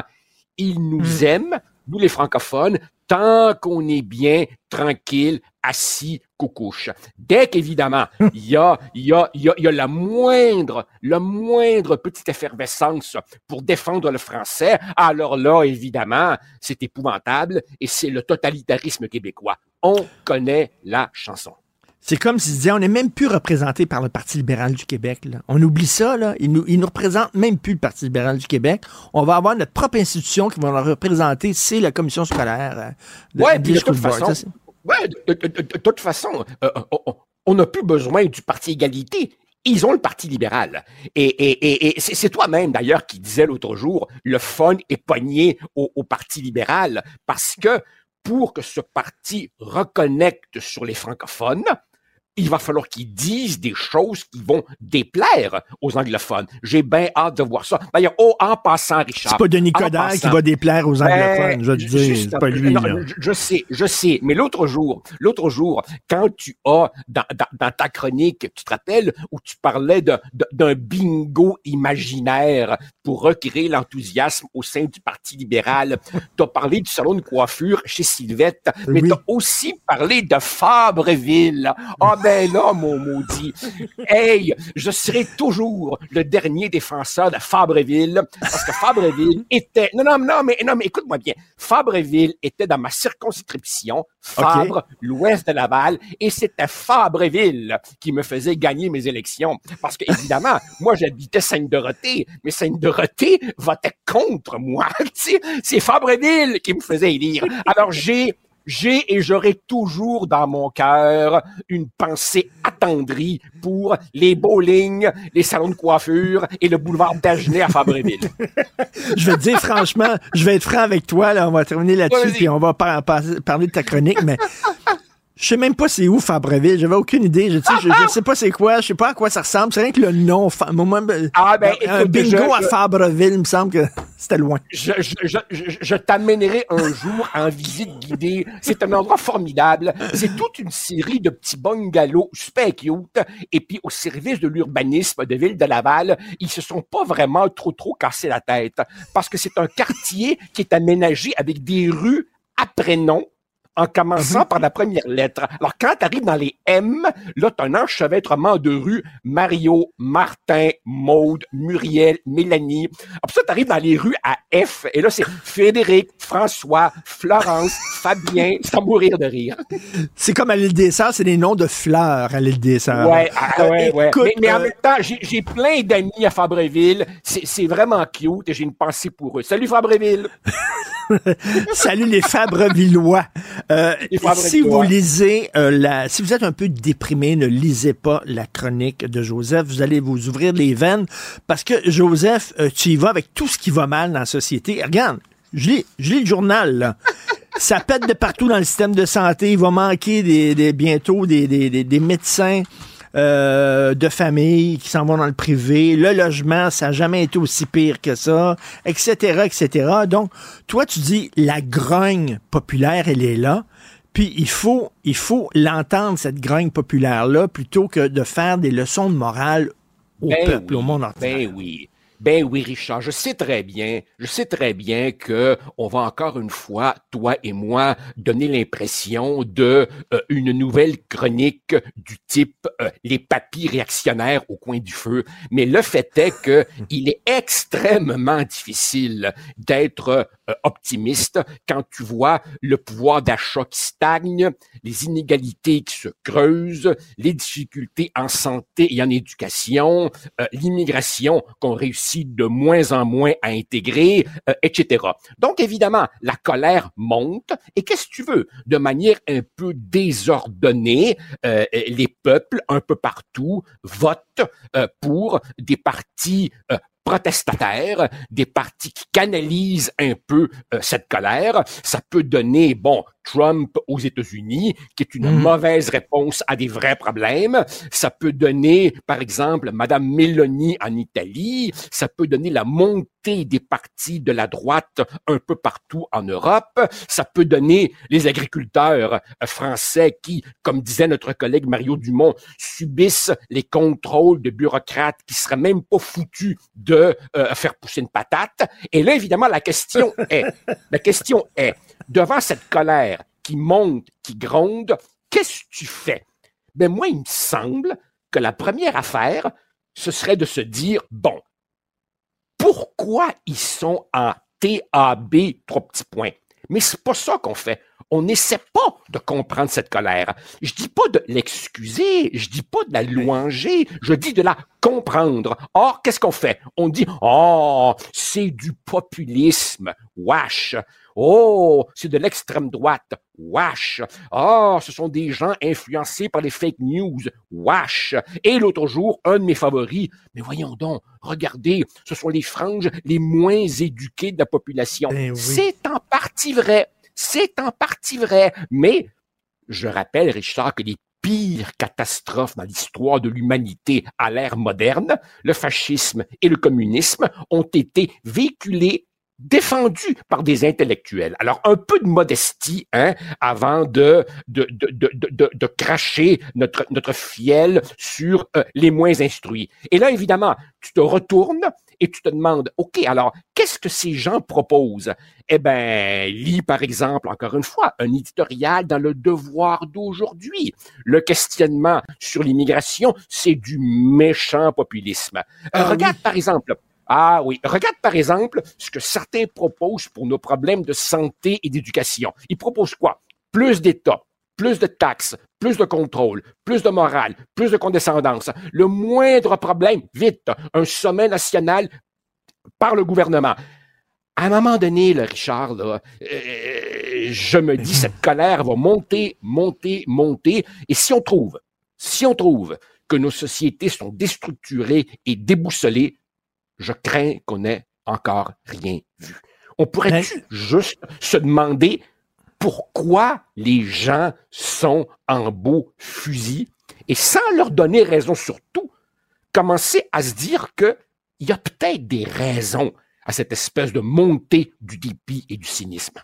Oui, je lis ça dans le Devoir. J'avais pas lu Guy Taillefer dans le Devoir, un éditorial, les petits calculs politiciens en disant les méchants politiciens qui utilisent la crise migratoire pour euh, flatter nos plus bas instincts, etc. Euh, tu parles de colère, mais il y a aussi l'inquiétude. Quand tu dis au Texas, là, c'est 2 millions de nouveaux arrivants qui ont accepté cette année, là. Je veux dire, à un moment donné, on peut-tu dire que ça n'a pas de maudit bon sens? Ben euh, ils ont ben raison de dire, ben, faut-tu faire quelque chose pour les frontières? Et c'est tout à fait normal. C'est pas être d'extrême droite ou raciste ben ou oui, le, le, le, le, le, le, débordement euh, migratoire, la, la, la pénétration, par exemple, de, de, de l'idéologie de genre et la négation de la science, ben tout ça, ce ne sont pas des fictions, c'est la réalité. D'ailleurs, en ce moment même, ben aujourd'hui, jeudi, euh, il y aura un important projet de loi euh, euh, déposé en Alberta pour beaucoup mieux encadrer cette question de la transition. Mais encore une fois, regarde ce qu'on nous dit. Ah, oh, mon Dieu, la première ministre de l'Alberta, elle, elle a invité Tucker Carlson. C'est épouvantable. Bon, ben d'accord, c'était peut-être pas l'idée du siècle, mais se servir de ça pour disqualifier le fait qu'elle est en train d'introduire des balises sur des pratiques médicales et, imposées Joseph, à des elle dit, elle, dit en bas de 15 ans, ils n'auront pas le droit de prendre des bloqueurs de puberté. Ben, moi, je suis assez d'accord avec ça. En, 15 ben ans en ben bas, tu n'as pas, la maturité. Puis elle, dit, elle dit, à partir de 15 ans, tu vas pouvoir, avec l'autorisation de tes parents, ben oui. tu vas pouvoir. Mon Dieu, c'est pas, c'est pas épouvantable comme projet de loi. Richard, elle dit, elle dit, en bas de 18 ans, pas de chirurgie. C'est-tu déraisonnable de, de dire certaines décisions extrêmement engageantes ne peuvent se prendre que quand tu as la maturité. Bon, dans le projet de loi, il y aura évidemment euh, un appel pour que les ligues sportives aient des catégories gars, des catégories filles, puis des catégories neutres ou ouvertes pour ceux qui veulent continuer à pratiquer leur sport après avoir fait une transition. Je pose la question toute simple. Où est le problème de revenir au gros bon sens? Ben, ça a l'air que c'est problématique, le gros bon sens. Ça a l'air à ça. Ça a l'air à ça parce qu'évidemment, on, la menace déjà de la traîner devant les tribunaux pour dire ces évidences-là. Ben, tout à fait. Joseph, euh, j'ai cru comprendre que demain, on ne se parlera pas de cinéma. Tu nous fais faux bon demain, donc on, se reparle lundi. Je, te fais faux bon, mais, mais, mais pour une bonne cause. Je replonge dans mes anciens amours et j'ai une conférence à l'Université ah. de Sherbrooke. Ah, ben parfait. Bon, écoute, à quelle heure demain pour ceux qui nous écoutent qui sont à Sherbrooke? Ah non, non, non, non, c'est pas une conférence euh, publique. Ah, public. je vais dans une classe, c'est un de mes copains qui donne le cours, et, il m'a dit, veux-tu venir demain en classe parler? Alors, ce sera trois heures de temps, comme au bon vieux temps. Je veux pas perdre la main. Là, Mon Dieu, on peut-y y aller? Moi, moi, je veux y aller. Euh, Stéphanie, Stéphanie est là à côté de moi, on veut y aller, ben, ben, vraiment. Ben, je vais ben, t'envoyer mon texte. Je vais t'envoyer mon texte. Super, mais bonne conférence, Joseph. Merci. Salut, merci. Pendant que votre attention est centrée sur cette voix qui vous parle ici, ou encore là, tout près ici, très loin là-bas, ou même très, très loin, Celle de Desjardins Entreprises est centrée sur plus de 400 000 entreprises partout autour de vous. Depuis plus de 120 ans, nos équipes dédiées accompagnent les entrepreneurs d'ici à chaque étape pour qu'ils puissent rester centrés sur ce qui compte, la croissance de leur entreprise. IGA est fier de présenter l'émission À vos affaires. Pour économiser sur votre panier d'épicerie, surveillez les offres et promotions de la circulaire disponible à IGA.net chaque semaine. IGA, vive la bouffe et les bonnes affaires. Vous vous demandez si les plantes ressentent de la douleur? Ou encore Comment est-ce que les daltoniens voient le monde? Le balado en cinq minutes est pour vous. Explorez la science, l'actualité et l'histoire en un temps record. La Feu, en collaboration avec le gouvernement du Québec, est fière de propulser la série Balado en cinq minutes. Ne laissez pas les questions sans réponse plus longtemps. En cinq minutes, disponible sur l'application et le site cubradio.ca. Martino. Le préféré du règne animal. Bonjour les petits lapins. Petit lapin, lapin, petit lapin. Dans la chronique euh, de Richard et Joseph ont glissé un mot sur le English School Board. Benoît Dutrisac reçoit en entrevue le président de la commission scolaire English Montreal, Joe Ortona, à 13h30. Sortez le popcorn. Moi, je pense que ça va être un bon échange. Donc, assurez-vous d'être branchés, évidemment, pour nous écouter en direct à la télé avec notre nouvelle chaîne Cube ou encore au cube.ca dans la section radio ou euh, sur l'application Cube. On a un gros dossier dans le Journal de Montréal ce matin qui dévoile que 500 médecins de famille ont quitté pour le privé. C'est en augmentation d'année en année. Euh, les médecins qui délaissent le, réseau public parce qu'ils trouvent qu'il y a un manque de soutien. C'est moins attrayant. Donc, évidemment que ça accentue la pénurie de médecins de famille. Moi, je veux savoir qu'est-ce que vous en pensez parce qu'évidemment, ça touche chacun d'entre nous. Est-ce que vous êtes résigné à aller au privé? Ça fait combien de temps que vous attendez pour avoir un médecin de famille? Donc, écrivez-nous 1-877-827-2346, le 187 Cube Radio. Ça, c'est pour nous envoyer un, texto, nous appeler ou encore par courriel au studio à commercial cube.radio. Et je termine avec une information, euh, c'est bon à savoir, Richard, parce que bon, un matin, j'arrivais un petit peu en retard, là, je prenais soin de ma santé buccale. J'avais un rendez-vous chez, le dentiste, puis je sais que le dentiste, bon, pas la meilleure place pour jaser, mais j'ai tout le temps plein de questions. Parce que, je m'intéresse un peu à ce qu'on vit. Puis, tu sais, maintenant, il faut mettre des lunettes de protection, hein. Ah oui? Oui, il faut ah, mettre oui. des lunettes de protection pendant notre simple nettoyage. Puis tu sais, bien souvent, quand on ajoute des mesures, c'est parce qu'il y a eu un précédent. Alors j'ai demandé à l'hygiéniste, qu'est-ce qui est arrivé? C'est quoi l'accident qu'il y a eu pour que maintenant on doive lunettes mettre de des ben lunettes oui. de protection? Puis elle m'a raconté qu'aux États-Unis, ben, ils utilisaient évidemment l'eau de la ville et au moment de faire euh, un petit rinçage de bouche, il y a une goutte d'eau qui est tombée dans l'œil du patient et il y avait des bactéries ben voyons. donc, le patient, bon, il, il a développé plus qu'une conjonctivite, là, même que l'œil euh, s'est dégradé. Donc, il a poursuivi son cabinet du dentiste. Donc, maintenant, c'est pour ça que partout, faut mettre des lunettes de protection et ce n'est plus l'eau de la ville qu'ils utilisent, c'est rendu de l'eau distillée nettoyée. Ouais, j'étais comme ah mais c'est quand même intéressant. Tu sais, je me disais que Déjà que j'aime pas beaucoup aller chez le dentiste. Oh non, c'est pas un Ah non, fervent, oh non, euh. moi rien que le son là, de la fraise qu'on appelle. oui, là, la fraise. Ça, ça sonne Ah, ça si me- mécanique un peu. Oh non, ça me, ça me, ça me rend fou. Faut dire qu'il y avait un film dans les années 70 qui m'avait beaucoup marqué où justement il y avait un dentiste qui utilisait ça pour torturer euh, euh, des gens qui utilisaient la célèbre fraise. Puis on dirait que ça m'est resté dans la tête. Mais vois-tu, peut-être qu'on a causé quelque chose parce que, comme Jazz, je veux dire, à la base, les requins, c'est pas si méchant que Ben ça. oui. Puis là, avec ce film-là, on a, il y a plein de gens qui ont des phobies sur les requins. Peut-être qu'avec ce film-là, il y a plein de gens qui ont des phobies à pour aller chez le Tout à dentiste. fait. Oh Ah non! oui, ça, là. Ah oui, là, là. Jean-François est rapide. Le truc pour la salive aussi, là. Oui, oui, la petite, euh, le- le- Ah, la balayeuse. Écoute, il y a quelqu'un qui me dit, il y a quelques années de ça, qui était allé chez le dentiste et c'était ici au Québec. Je ne sais pas s'il y a- il y a beaucoup de cabinets qui font ça, mais on lui a mis des lunettes, mais c'est un film qui jouait. Hein? C'était comme euh, des lunettes, puis il regardait un film pendant qu'il avait la bouche ouverte. Voyons donc. Il y avait un choix de certains films, il pouvait regarder ça. C'est c'est génial. ça. rendu, euh, Et, là, et là, justement, ben, ça, ça protégerait tes yeux. En même et temps. en même temps, ben, tu focuses sur le film, euh, tu mets l'accent là-dessus, puis tu oublies un peu la maudite fraise. Mais c'est pas si long. Un matin, 15 minutes, mon Dieu, le détartrage, le Ah, oui. nettoyage soit dentaire. J'étais là. hein, c'est- c'est- Tu me donneras le numéro de ton dentiste. Oui, c'est OK? ça. Le mal dure moins Tu longtemps. me donneras le numéro de ton dentiste, je vais faire ça. En tout cas, En tout cas, vous penserez à moi la prochaine fois que vous allez chez le dentiste, vous saurez pourquoi vous devez mettre les lunettes. tout à fait. Merci beaucoup, Stéphanie. Merci. Merci. Ouais. Pendant que votre attention est centrée sur cette voix qui vous parle ici, ou encore là, tout près ici, très loin là-bas, Celle de Desjardins Entreprises est centrée sur plus de 400 000 entreprises partout autour de vous. Depuis plus de 120 ans, nos équipes dédiées accompagnent les entrepreneurs d'ici à chaque étape pour qu'ils puissent rester centrés sur ce qui compte, la croissance de leur entreprise. IGA est fier de présenter l'émission À vos affaires. Pour économiser sur votre panier d'épicerie, surveillez les offres et promotions de la circulaire disponible à IGA.net chaque semaine. IGA, vive la bouffe et les bonnes affaires. Vous vous demandez si les plantes ressentent de la douleur?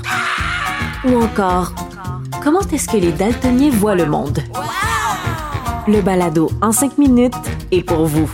Explorez la science, l'actualité et l'histoire en un temps record. La Feu, en collaboration avec le gouvernement du Québec, est fière de propulser la série Balado en cinq minutes. Ne laissez pas les questions sans réponse plus longtemps. En cinq minutes, disponible sur l'application et le site cubradio.ca. Martino. Le préféré du règne animal. Bonjour les petits lapins. Petit lapin, petit lapin. Nous allons parler avec Yves Daou, directeur de la section argent du Journal de Montréal et du Journal de Québec. Euh, on va parler de la filière batterie, des pertes massives pour Nordvolt. Qu'est-ce qui se passe, Yves? une chance, une chance qu'on est là pour surveiller ce qui se passe avec Nordvolt parce que là, évidemment, tu sais, le détail sur la situation financière de cette start-up-là de Nordvolt qui va investir des, milliards pour une usine ici à Montérégie, c'est très peu connu. Tu sais. Et donc, euh, évidemment, les journalistes de l'argent, ben, ils ont fouillé dans des données en Suède. Ah. Et là, on a découvert des choses. Donc, écoute, l'an dernier, alors que Norvolt, là, puis ça, c'est sous la plume de Sylvain Larocque, là, négociait avec Québec-Ottawa pour décrocher des milliards en aide financière, la jeune entreprise cumulait déjà des pertes massives. Écoute, au cours des neuf premiers mois de 2023, la Northvolt a subi une perte, si à toi bien, de 1,4 milliard canadien. Hein? C'est huit fois plus que celle enregistrée pour la même période en 2022. Hein? c'est une entreprise qui, oublie pas, c'est une start-up. Puis là, je te rappelle que présentement, là, il y a un projet ici de 7 milliards de dollars dans lequel ils auront droit à plus de 2,7 milliards en aide de, Québec et d'Ottawa. Euh, et donc, puis ça pourrait aller jusqu'à 4,6 milliards en subvention. Et là, ce qu'on comprend des mauvais résultats, là, puis ça, c'est à partir des, des, de ce qu'on a pu vérifier, là, c'est que leur usine qui existe déjà au nord de la Suède a des difficultés de livrer la production. Dans les trois premiers mois du trimestre de 2023, l'usine a livré seulement 60, 80 mégawatts de cellules de batterie c'est moins de 5% de la capacité totale de l'usine qui est 7 euh, de, de, mégawatts de, de, de, batterie. Donc, euh, c'est quand même un, phénomène euh, important à surveiller parce que ce qui se passe là-bas, est-ce que ça va avoir des impacts ici? Là?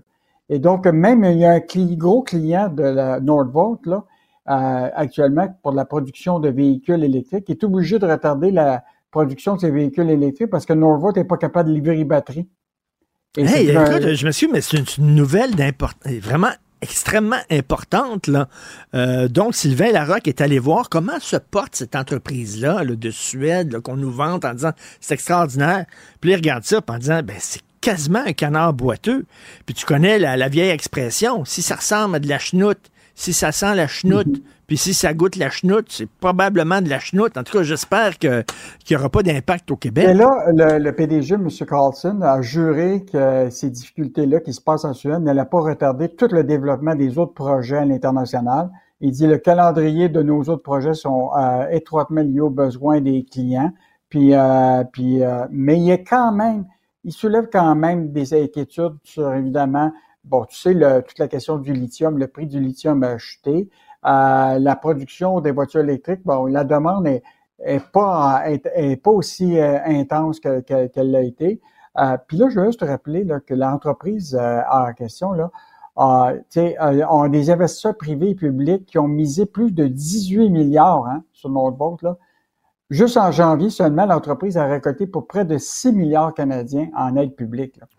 Donc, mais, mais, mais Yves, Yves euh, l'aide publique, le gouvernement qui donne euh, de, l'argent, là, ils, sont, ils, ont fait, ils ont fait la même job, j'imagine, que, que Sylvain Larocque. Ils sont allés voir si cette entreprise-là était en santé ou pas. Jamais, j'imagine, qu'ils ont, ont donné plein d'aides comme ça, les yeux fermés.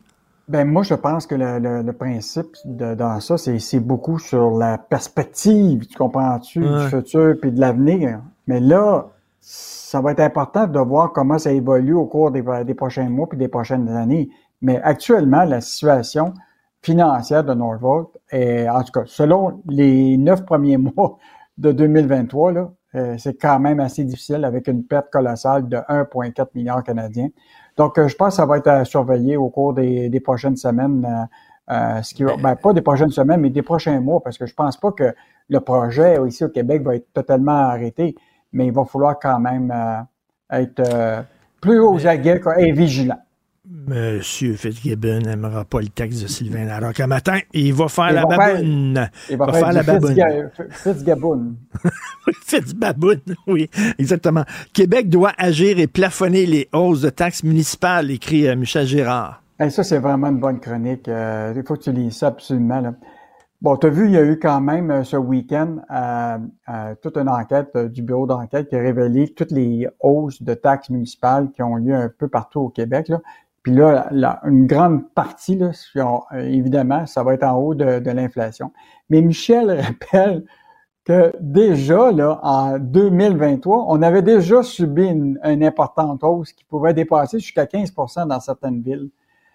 Que Michel, il dit, ça, lui-même, il fait le cas de sa, de sa propre rue, là, que lui, là, il s'est retrouvé là, en deux ans à avoir des augmentations de taxes municipales de 21% donc, la, question que Michel pose, c'est que les, le gouvernement, là, actuellement, a déjà euh, imposé qu'il n'y aura pas d'augmentation pour les services publics de 3 On oui. la même chose pour Hydro-Québec. Michel, il dit, là, c'est le temps que les villes, on leur impose la même affaire, qu'ils doivent plafonner les taxes municipales. Alors là, eux autres, ils vont dire, ben oui, mais c'est parce qu'on a des coûts de service euh, ben additionnels, tout ça, mais c'est pas là le problème que Michel, Michel il l'explique très bien c'est tout le coût de la main-d'œuvre qui est dans les villes pour lequel il n'y a pas de contrôle. Je, veux juste rappeler que dans le cadre d'une comparaison que Michel avait faite sur 75 emplois répertoriés dans le municipal et le privé, là, par l'Institut de la statistique du Québec, là, les, les travailleurs, les employés municipaux gagnent 36% de plus de rémunération que tout le monde. Oui, mais une, fois, une fois, une fois qu'ils gagnent, tu peux pas reculer. Là, tu, sais, comment ça fonctionne. Là, tu peux pas soudainement les payer moins du jour au lendemain. Non, je, je, suis un peu d'accord avec toi parce qu'il y a des conventions collectives là-dedans. Ben oui. Mais il va falloir qu'à un moment, le gouvernement, les villes contrôlent plus leurs dépenses. S'ils peuvent pas sur les ben masses salariales, euh, ben, il va falloir qu'ils regardent à d'autres endroits où ils peuvent, euh, ils peuvent euh, couper pour être capables d'arrêter de, refiler la facture, tu comprends-tu, au aux, propriétaires. Ben Puis là, tu sais, par exemple, je te donne un exemple. Michel, il me disait ça euh, hier. Mettons une personne là, qui est déjà à la retraite. Il a sa maison complètement payée. Puis là, lui, il a ça, évidemment, il a son fonds de retraite, mais tu sais, ça va dépendre de la situation de la bourse, tout ça. Mais là, lui, là, il se retrouve tout le temps avec des taxes municipales de, de plus en plus chères. Fait que là, il, il commence à dire, ben écoute, moi, je n'avais pas prévu, tu sais, dans, dans, ben dans croissance de mon fonds de pension, que je vais être obligé de payer des augmentations qui peuvent des fois aller jusqu'à 21% sur deux ans des taxes municipales. Alors, euh, moi, je pense qu'il y a quelque chose à faire euh, euh, sur les taxes municipales. Puis là, tu sais qu'encore aujourd'hui, le gouvernement du Québec transfère beaucoup d'argent encore aux municipalités. Donc, moi, je suis certain qu'il y, a un coffre fort avec beaucoup d'argent mm-hmm. des municipalités pour lequel pense qu'il faudrait commencer à regarder l'état des finances de ces, de ces villes Ça, ça, ça, c'est à tous les niveaux, hein, fédéral, provincial, municipal. Pouvez-vous des fois vous attaquer à la colonne des dépenses? Pouvez-vous des fois couper dans vos dépenses au lieu d'essayer de tout le temps augmenter vos revenus puis de presser le contribuable? Et en terminant rapidement, Desjardins euh, va fermer 30% de ses centres de services et guichets automatiques d'ici 2026. On se le dit souvent, tu me le dis souvent, euh, Yves, euh, l'époque où Desjardins, on avait un attachement émotif à Desjardins, puis c'était une coopérative, puis ça, regarde, c'est une grosse banque, c'est comme, la, ah c'est comme la Banque Royale du Canada, c'est comme Toronto Dominion, c'est la même affaire. En fait, le défi qu'ont Desjardins, puis je pense que on est rendu à cette période-là, tu as une espèce de transition, comprends-tu, numérique qui est en train de se faire. Les jeunes, là, moi, je, je, regarde euh, mes, mes filles puis les, les, ses amis autour, mais je pense pas qu'ils aient jamais pensé à aller dans une succursale bancaire, puis même euh, d'avoir du cash dans, ou de l'argent mm. comptant dans leur poche. Là. La réalité, c'est que tout est électronique. Alors, ça, là, tu as, une grande croissance du côté numérique, mais tu as quand même encore toute une clientèle de gens qui veulent, euh, qui vont dans les guichets automatiques, qui vont dans le, faire des services à la banque, euh, puis qui sont un peu délaissés un, un, peu. Donc, c'est une transition qui va être difficile pour Desjardins. Puis je te dirais, on parle de Desjardins, mais les autres banques, là, ils vont devoir vivre ça, la même situation à un moment. Là. Je, regarde toutes les succursales qu'il y a, euh, la Banque nationale, la TED, la BMO. À un moment, euh, eux autres aussi vont devoir réfléchir à tout ça. Donc, mais euh, je pense que dans le cas des Desjardins, le problème, c'est qu'ils sont partout en région. Puis quand, comme on s'était dit, là, tu as le presbytère, tu as Caisse des Jardins, tu as la SEQ, puis l'épicerie. Hum, ben oui. fait que, oui. Fait que là, ils vont être obligés de vivre avec ça. Euh, puis, euh, puis moi, je ben, pense que. C'est parce que la population vieillit au Québec, puis je m'excuse, oui, il y, a des, il y, a des personnes âgées qui sont très habiles avec la technologie, mais en général, les personnes âgées, ils sont pas super habiles, puis ils préfèrent aller au comptoir. on dirait qu'on les oublie, ces gens-là. Puis moi, je pense qu'il il faudrait qu'ils trouvent une solution, effectivement, pour. Je sais que dans certaines régions, il y a eu une période où que Desjardins avait des camions mobiles avec des guichets automatiques qui permettait de se promener de, village en village. Je ne sais pas si ça existe encore, mais, euh, mais moi, je pense qu'il faut vraiment réfléchir à ne pas abandonner ces gens-là qui ont été quand même leurs clients pendant 60 ans, 50 ans. Euh, tu ne peux pas les délaisser comme ça. Là. Donc, euh, je pense que c'est ben, une, transition qui va être difficile pour des jardins, mais qui va devoir se faire naturellement parce que on s'en va pas vers moins de numérique, on s'en va avec ben, plus de numérique. Plus de numérique. Et, donc, je, je, pense que ça, ça vaut la peine de, de réfléchir encore comment on va faire cette transition. -là. Merci Yves. À demain, Yves Daou. Salut. Salut, au plaisir. Pendant que votre attention est centrée sur vos urgences du matin, vos réunions d'affaires du midi, votre retour à la maison ou votre emploi du soir, celle de Desjardins Entreprises est centrée sur plus de 400 000 entreprises à toute heure du jour. Grâce à notre connaissance des secteurs d'activité et à notre accompagnement spécialisé, nous aidons les entrepreneurs à relever chaque défi pour qu'ils puissent rester centrés sur ce qui compte, le développement de leur entreprise. IGA est fier de présenter l'émission À vos affaires. Pour économiser sur votre panier d'épicerie, surveillez les offres et promotions de la circulaire disponible à IGA.net chaque semaine. IGA, vive la bouffe et les bonnes affaires. Vous vous demandez si les plantes ressentent de la douleur? Ou encore, comment est-ce que les daltoniens voient le monde? Le balado en cinq minutes est pour vous. Explorez la science, l'actualité et l'histoire en un temps record. La Feu, en collaboration avec le gouvernement du Québec, est fière de propulser la série Balado en cinq minutes. Ne laissez pas les questions sans réponse plus longtemps. En cinq minutes, disponible sur l'application et le site cubradio.ca. Martino. Des fois, quand on se sent contrarié, ben c'est peut-être parce qu'il touche à quelque chose. Quelque chose. Alors, pour la deuxième année consécutive, il n'y aura aucun joueur québécois euh, au match des étoiles de la Ligue nationale de hockey.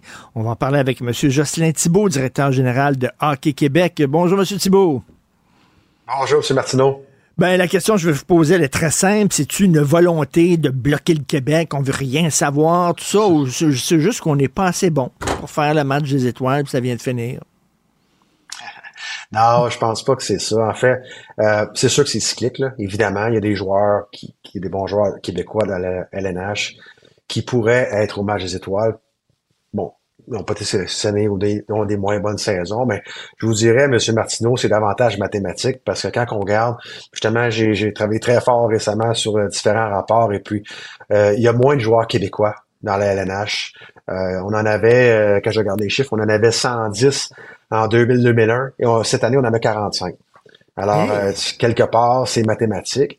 Et puis, quand on regarde, c'est fascinant parce que quand on regarde la provenance des joueurs dans la LNH, euh, on aurait tendance à penser qu'il y a plus de joueurs européens qu'avant. Et c'est faux. Euh, c'est faux. Euh, il y a beaucoup plus d'Américains cependant. Donc, je vous dirais qu'il y, y, a beaucoup moins de joueurs canadiens depuis 20-25 ans, mais il y a beaucoup plus de joueurs américains. Et quelque part, ça devient mathématique. Mais là, je pensais que les Québécois venaient au monde avec euh, des, des patins à glace euh, d'un pied. Euh, c'est quoi, là, soudainement, le, le, hockey? On est moins attaché au hockey? C'est moins notre sport national au Québec? C'est-tu, il y, a de plus en plus de gens qui proviennent d'autres pays. On s'en va plus vers le soccer. C'est quoi? comment ça se fait? Vous expliquez ça? question très complexe. C'est sûr que nos inscriptions ont diminué au Québec depuis quinzaine d'années. Euh, depuis le depuis le retour de la COVID, c'est en augmentation. On est content de ça. Euh, il y a euh, les pays, je vous dirais que les Américains se sont grandement améliorés. aussi les pays européens aussi.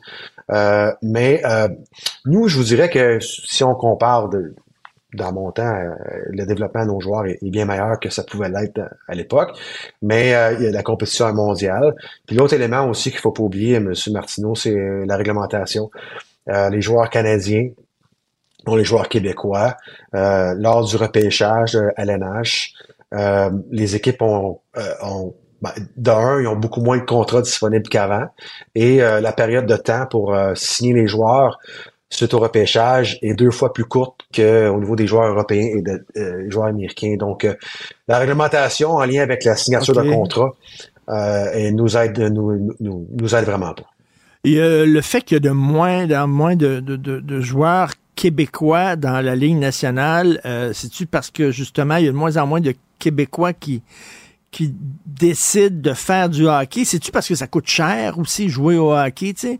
Euh, jouer au soccer, une paire de shorts, euh, un ballon, puis voilà, tu peux jouer. Le hockey, jouer au hockey, ça coûte cher. Est-ce que ça peut jouer dans la balance?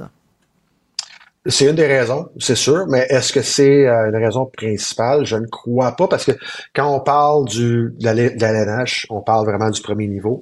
Et puis si on regarde euh, la corrélation entre le coût et euh, l'accessibilité au plus haut niveau. On regarde les Américains, c'est probablement l'endroit au monde où ça coûte le plus cher faire du hockey d'élite. Quand je passe mm. aux États-Unis, faire du hockey élite, là, c'est entre 20 et 40 000 dollars par année par jeune. Euh, ici, on, est vraiment, vraiment loin de ça. Et pourtant, c'est le pays euh, qui développe le plus de joueurs de hockey actuellement. Donc euh, ici, on veut pas que ce soit un sport de en guillemets de, riche. C'est pas c'est pas l'orientation qu'on veut prendre. Est-ce que de rendre le hockey plus accessible aiderait? C'est sûr. C'est sûr. Si on pouvait le rendre encore plus accessible, ça aiderait, c'est sûr. Est-ce que c'est aussi les gens là, qui travaillent pour les, euh, les, équipes de la Ligue nationale de hockey puis qui doivent repérer les nouveaux joueurs puis tout ça? Euh, ils oublient les joueurs québécois, ils sont moins tentés par les joueurs québécois, ils, ils spotent moins pour dire un anglicisme. Là? C'est une bonne question. Euh, je pense que d'avoir des Québécois, de façon générale, sans accuser personne, quand on a des Québécois en position euh, d'importance dans les organisations professionnelles. Je pense que ça aide euh, la sélection de Québécois. On pense au Canadien de Montréal, on pense au, au Latin de Tampa Bay, à titre d'exemple. Euh, puis on, on, regarde dans le passé euh, du temps où ce que Pierre Lacroix était le DG de l'Avalanche. il y avait une connexion québécoise peut-être mm. plus marquée que mm. d'autres organisations où il n'y a peut-être pas de Québécois dans la haute direction. Je pense que quelque part, je sais pas que c'est l'unique facteur, mais ça peut aider les gens qui disent euh, si les Nordiques revenaient, euh, ça aiderait justement pour les joueurs francophones parce que euh, à Québec, on irait chercher des joueurs francophones et ça ferait un peu de la pression auprès des Canadiens de Montréal qui, qui seraient un peu quasiment obligés de faire la même chose aussi, là. que ça changerait la donne. Ben, là, je vais vous je vais vous partager une opinion personnelle. Moi, je suis 100% convaincu que l'arrivée des Nordiques éventuellement aiderait grandement, euh, contribuerait à augmenter le nombre de joueurs québécois dans la LNH parce qu'on l'a vu euh, par le passé. J'ai moi-même été repêché par les Nordiques à l'époque et puis euh, ni le Canadien ni les Nordiques ne voulaient échapper à un bon joueur québécois. Je pense qu'il y avait une, il y avait une saine compétition, ben, en tout cas des fois malsaine, mais il y avait une compétition entre les deux. Et je pense que le Canadien de Montréal a toujours été une, une grande porte, une porte importante pour l'arrivée de joueurs québécois, d'entraîneurs québécois, de recruteurs québécois, de dirigeants québécois euh, au sein de la LNH et les Nordiques faisaient la même chose. Donc, si vous me posez la question, je suis convaincu que l'arrivée des Nordiques aiderait grandement, euh, non seulement à avoir plus de joueurs, mais plus d'entraîneurs et plus de dirigeants. Et c'est aux États-Unis que ça se passe maintenant, le hockey. On le voit, là. On, est, on était victime de notre succès. C'est-à-dire, euh, on jouait au hockey avec des crottes euh, de cheval gelées, euh, ça glace, une, une, gang, de petits gars, et tout ça. et là, soudainement, les gens ont, adopté notre sport, puis ça nous a comme échappé, là. C'est rendu, c'est aux États-Unis. Maintenant, on joue au hockey à l'ombre des, des, palmiers dans, dans, dans, des villes où il fait, il fait beau à longueur d'année, là. Ben oui, euh, quand on voit euh, l'effet que les expansions ont eu hein, dans les différents marchés. Maintenant, on regarde depuis quelques années dans les repêchages de la LNH, tu as des joueurs de l'Arizona, du Texas, de la Californie, de la Floride maintenant qui se font repêcher, qui jouent dans la LNH. On n'aurait jamais pensé croire ça, voir ça, 25-30 ans. Donc, les expansions dans les différents marchés non traditionnels ont grandement aidé. Mais actuellement, de façon générale, le hockey est vraiment en expansion aux États-Unis pour les raisons que je vous ai mentionnées et pour d'autres aussi. Euh, hockey USA euh, fait beaucoup, beaucoup d'investissements en termes de développement. Euh, on pense à leurs équipes nationales euh, qui sont situées au Michigan. Donc, beaucoup d'actions qui ont été portées par Hockey USA. Et, et, aussi la réglementation des aides, comme je disais tantôt, et, les expansions ont, contribué. Ils sont beaucoup de monde, hein, ils, ont beaucoup de, ils ont beaucoup de gens là-bas. Alors ça a, ça a contribué à ça.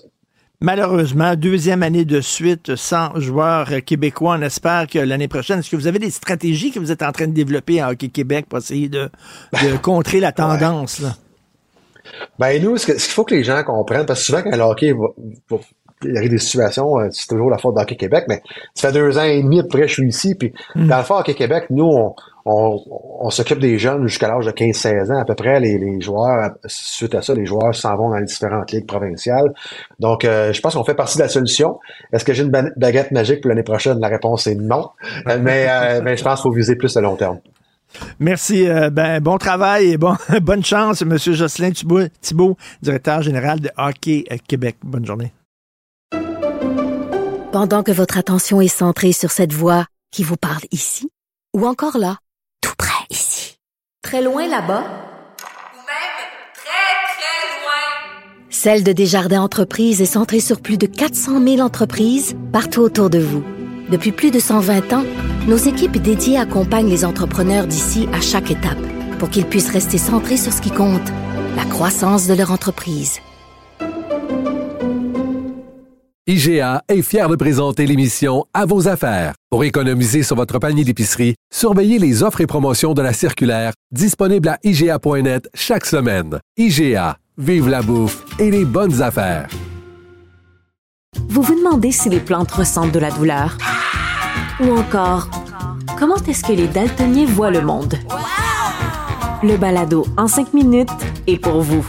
Explorez la science, l'actualité et l'histoire en un temps record. La Feu, en collaboration avec le gouvernement du Québec, est fière de propulser la série Balado en cinq minutes. Ne laissez pas les questions sans réponse plus longtemps.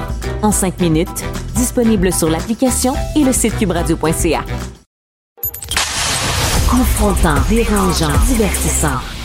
Richard Martineau, il brave l'opinion publique depuis plus de trois décennies.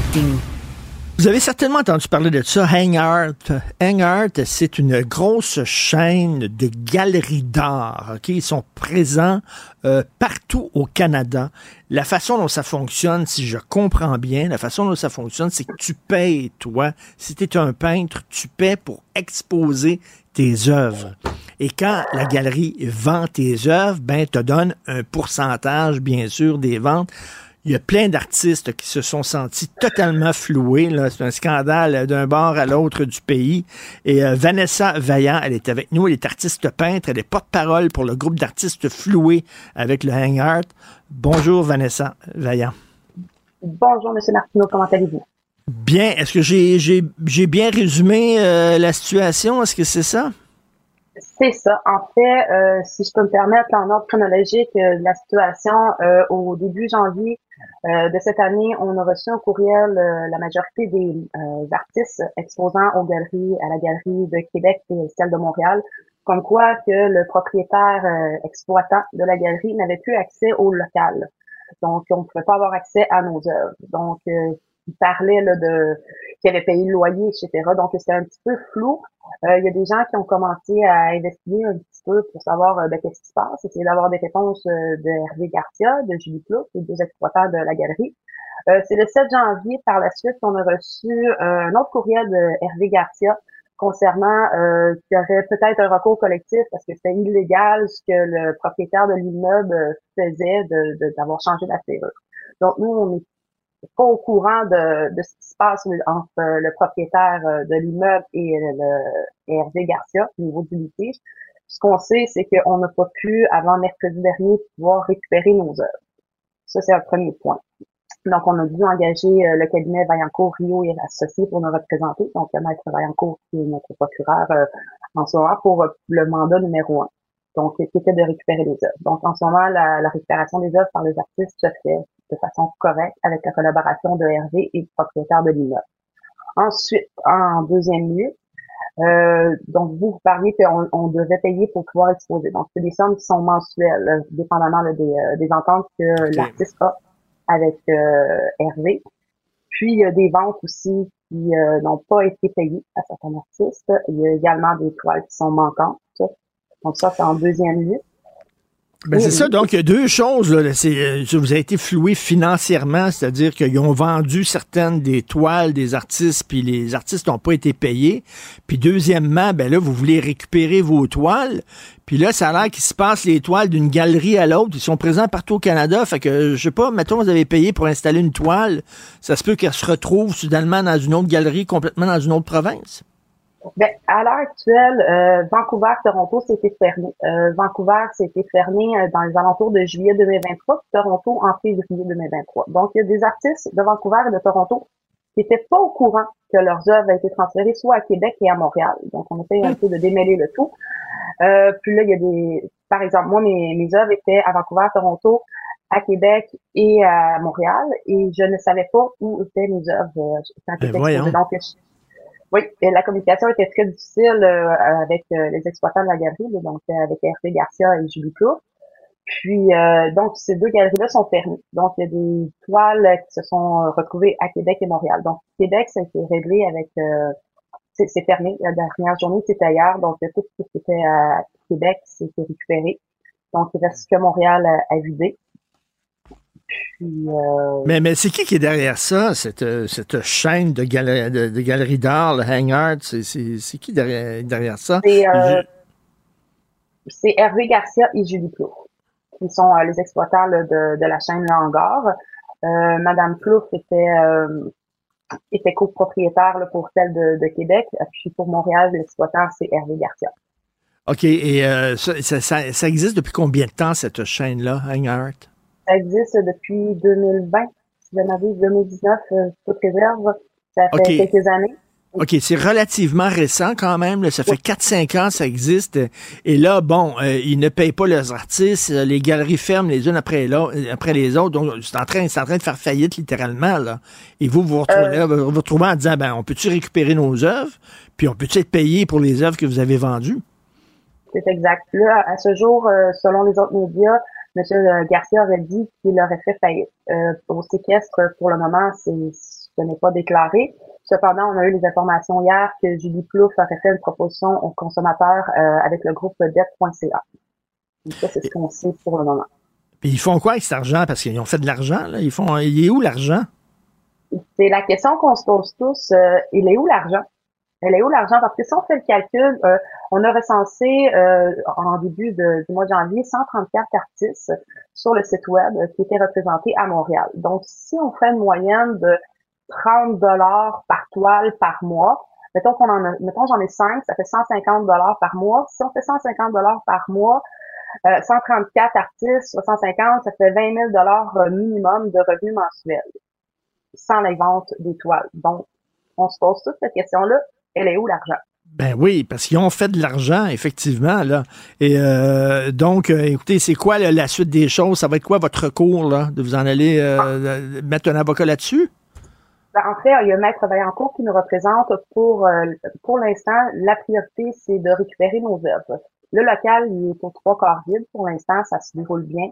On a des représentants tous les jours sur place pour justement que chapeauter, parce que c'est Hervé Garcia qui remet les œuvres aux artistes.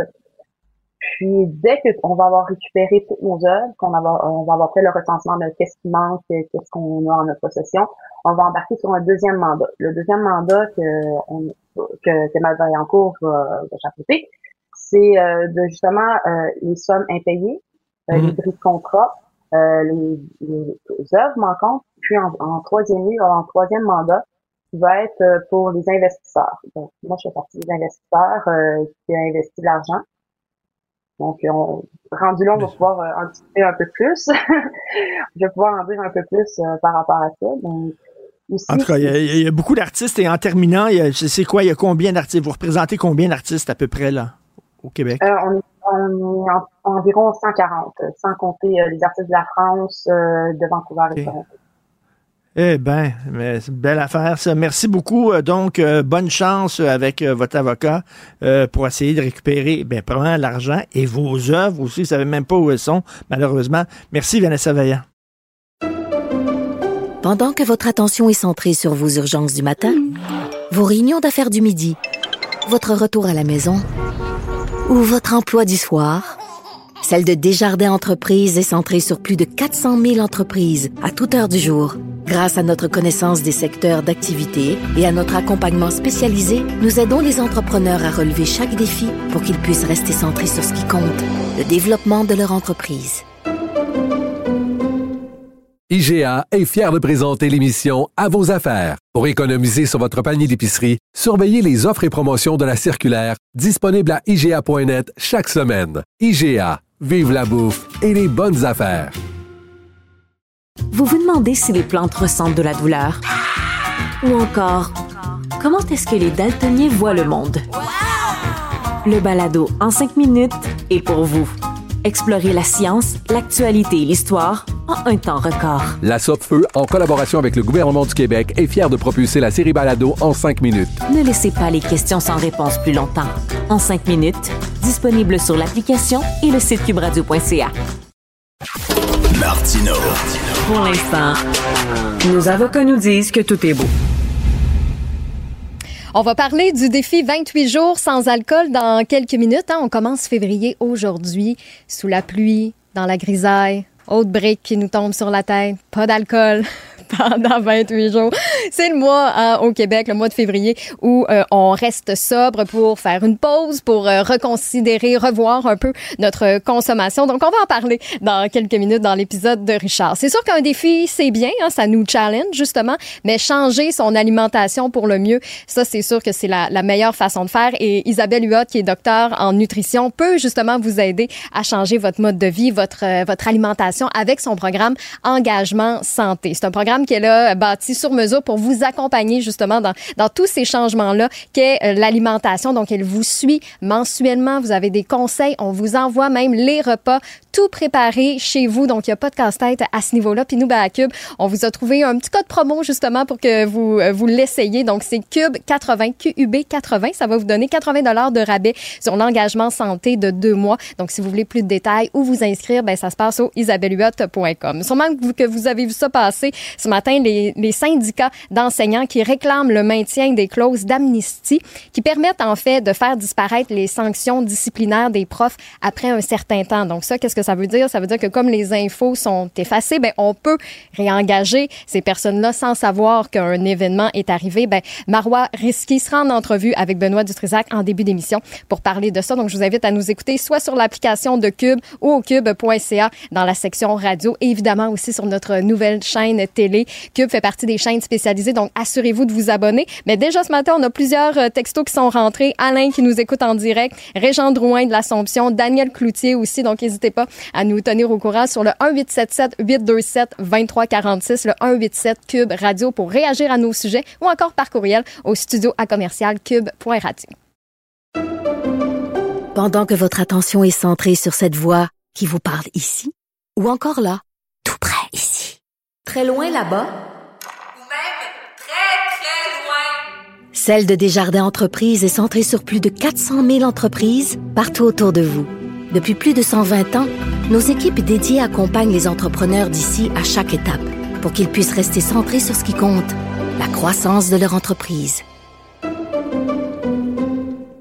IGA est fier de présenter l'émission À vos affaires. Pour économiser sur votre panier d'épicerie, surveillez les offres et promotions de la circulaire disponible à IGA.net chaque semaine. IGA, vive la bouffe et les bonnes affaires. Vous vous demandez si les plantes ressentent de la douleur? Ou encore, comment est-ce que les daltoniens voient le monde? Le balado en cinq minutes est pour vous. Explorez la science, l'actualité et l'histoire en un temps record. La Feu, en collaboration avec le gouvernement du Québec, est fière de propulser la série Balado en cinq minutes. Ne laissez pas les questions sans réponse plus longtemps. En cinq minutes, disponible sur l'application et le site cubradio.ca. Martino. Des fois, quand on se sent contrarié, ben c'est peut-être parce qu'il touche à quelque chose.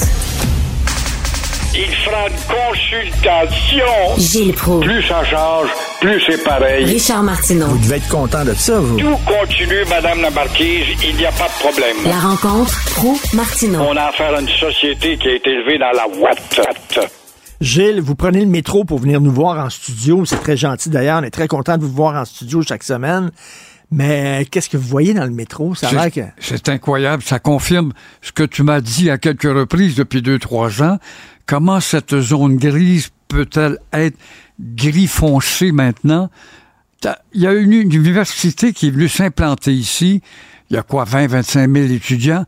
J'aurais cru que ça, ça aurait, la grande bibliothèque à côté, Ben oui. des instruments de culture qui s'installent ici au parc Gamelin, Madame Gamelin qui était une grande personnage. Et ça aurait dû amener une effervescence d'activité intellectuelle, de spontanéité, euh, de conscience quant à l'hygiène, etc. Je n'en reviens pas de semaine en semaine de voir la pauvreté qui est grandissante, le nombre de quêteurs. Je me suis fait harceler au moins cinq fois, ah, juste pour venir ici, là, de Ah la oui. station à, Ah oui. à- oui, de la station de métro à la station Cube. Et euh, j'ai même vu un gars en train d'uriner dans le métro. Ah oui. Puis il y a des policiers. Mais évidemment, ils sont deux policiers, puis il y a peut-être 10 000 personnes. Euh, la station est très grande. On peut voir ce qui se passe, mais bon, on peut pas tout voir. Mais il y a quelque chose de désolant qui fait peur de voir qu'on ne pense pas à revigorer ce quartier, surtout avec une institution de haut savoir qui est ici et qui ne donne... C'est drôle, tu vois, à Concordia et Guy, station de métro, là aussi, il y a toutes les textures politiques qui sont là, mais euh, d'une propreté impeccable, des commerces qui sont très dynamiques, qui Ça ont vendre. ça bombe ici, c'est Il se vend incroyable. rien, c'est le village fantôme qui s'en vient. On est à Montréal. Comment ça se fait? On en parle, on en parle, on en parle, mais il n'arrive rien quant à l'amélioration. Une décision, il y a l'ancienne gare d'autobus, là, cette belle bâtisse Art déco qui est abandonnée depuis dix ans. Ben oui. Qu'est-ce qu'on attend vraiment pour faire un effort et revigorer ce quartier qui jadis a déjà été très beau? Écoutez, euh, vous qui, qui aimez l'histoire, euh, je suis curieux. Émilie Gamelin, c'était qui? Émilie Gamelin, c'est une femme extraordinaire. C'est une veuve qui s'est mis, mise à, à s'occuper des pauvres, de la misère humaine. Et euh, elle allait voir les patriotes en prison à l'époque où le pouvoir britannique avait instauré, instauré la loi de- des mesures de guerre, si on veut, la loi dictatoriale.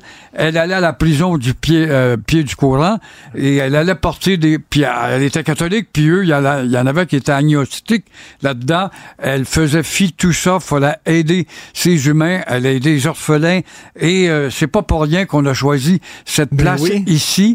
Elle a fondé un peu plus tard, à la veille de sa fin de carrière, euh, une communauté religieuse qui avait un couvent ici sur De Montigny qui a été démoli en 62. Elle aidait les gens qui étaient dans la misère, c'est en Oui. plein ça. Là. De a- là, la sym- oui, la symbolique. Euh, la manifestation partira de la place Gamelin. On se demande toujours pourquoi Gamelin. Ben, Madame Gamelin, ça a été une femme altruiste et elle a une statue en rentrant dans le métro ici du côté de la rue Sainte-Catherine. Très belle statue, mais est-ce que ça évoque quelque chose Ça, Ouais. j'en doute. Eh bien, vous avez vu quelqu'un uriner dans le métro. J'ai vu ça tout à l'heure, oui, justement, au palier de la sortie Sainte-Catherine. Avait un petit coin, là, puis le gars, bon, plein trop plein. Il y, a un, a- il y a un ascenseur aussi, là, pour euh, ceux qui sont en fauteuil roulant. Puis ça, il y a un ascenseur. L'autre jour, euh, il y a quelqu'un qui a pris l'ascenseur, puis c'était plein de pisse. Euh, par terre. C'est- vraiment incroyable. Ben, ça, ça fait peur. On est une Ben ouais. société moderne. On peut, on se peut évoluer avec une université et un centre de culture comme la bibliothèque.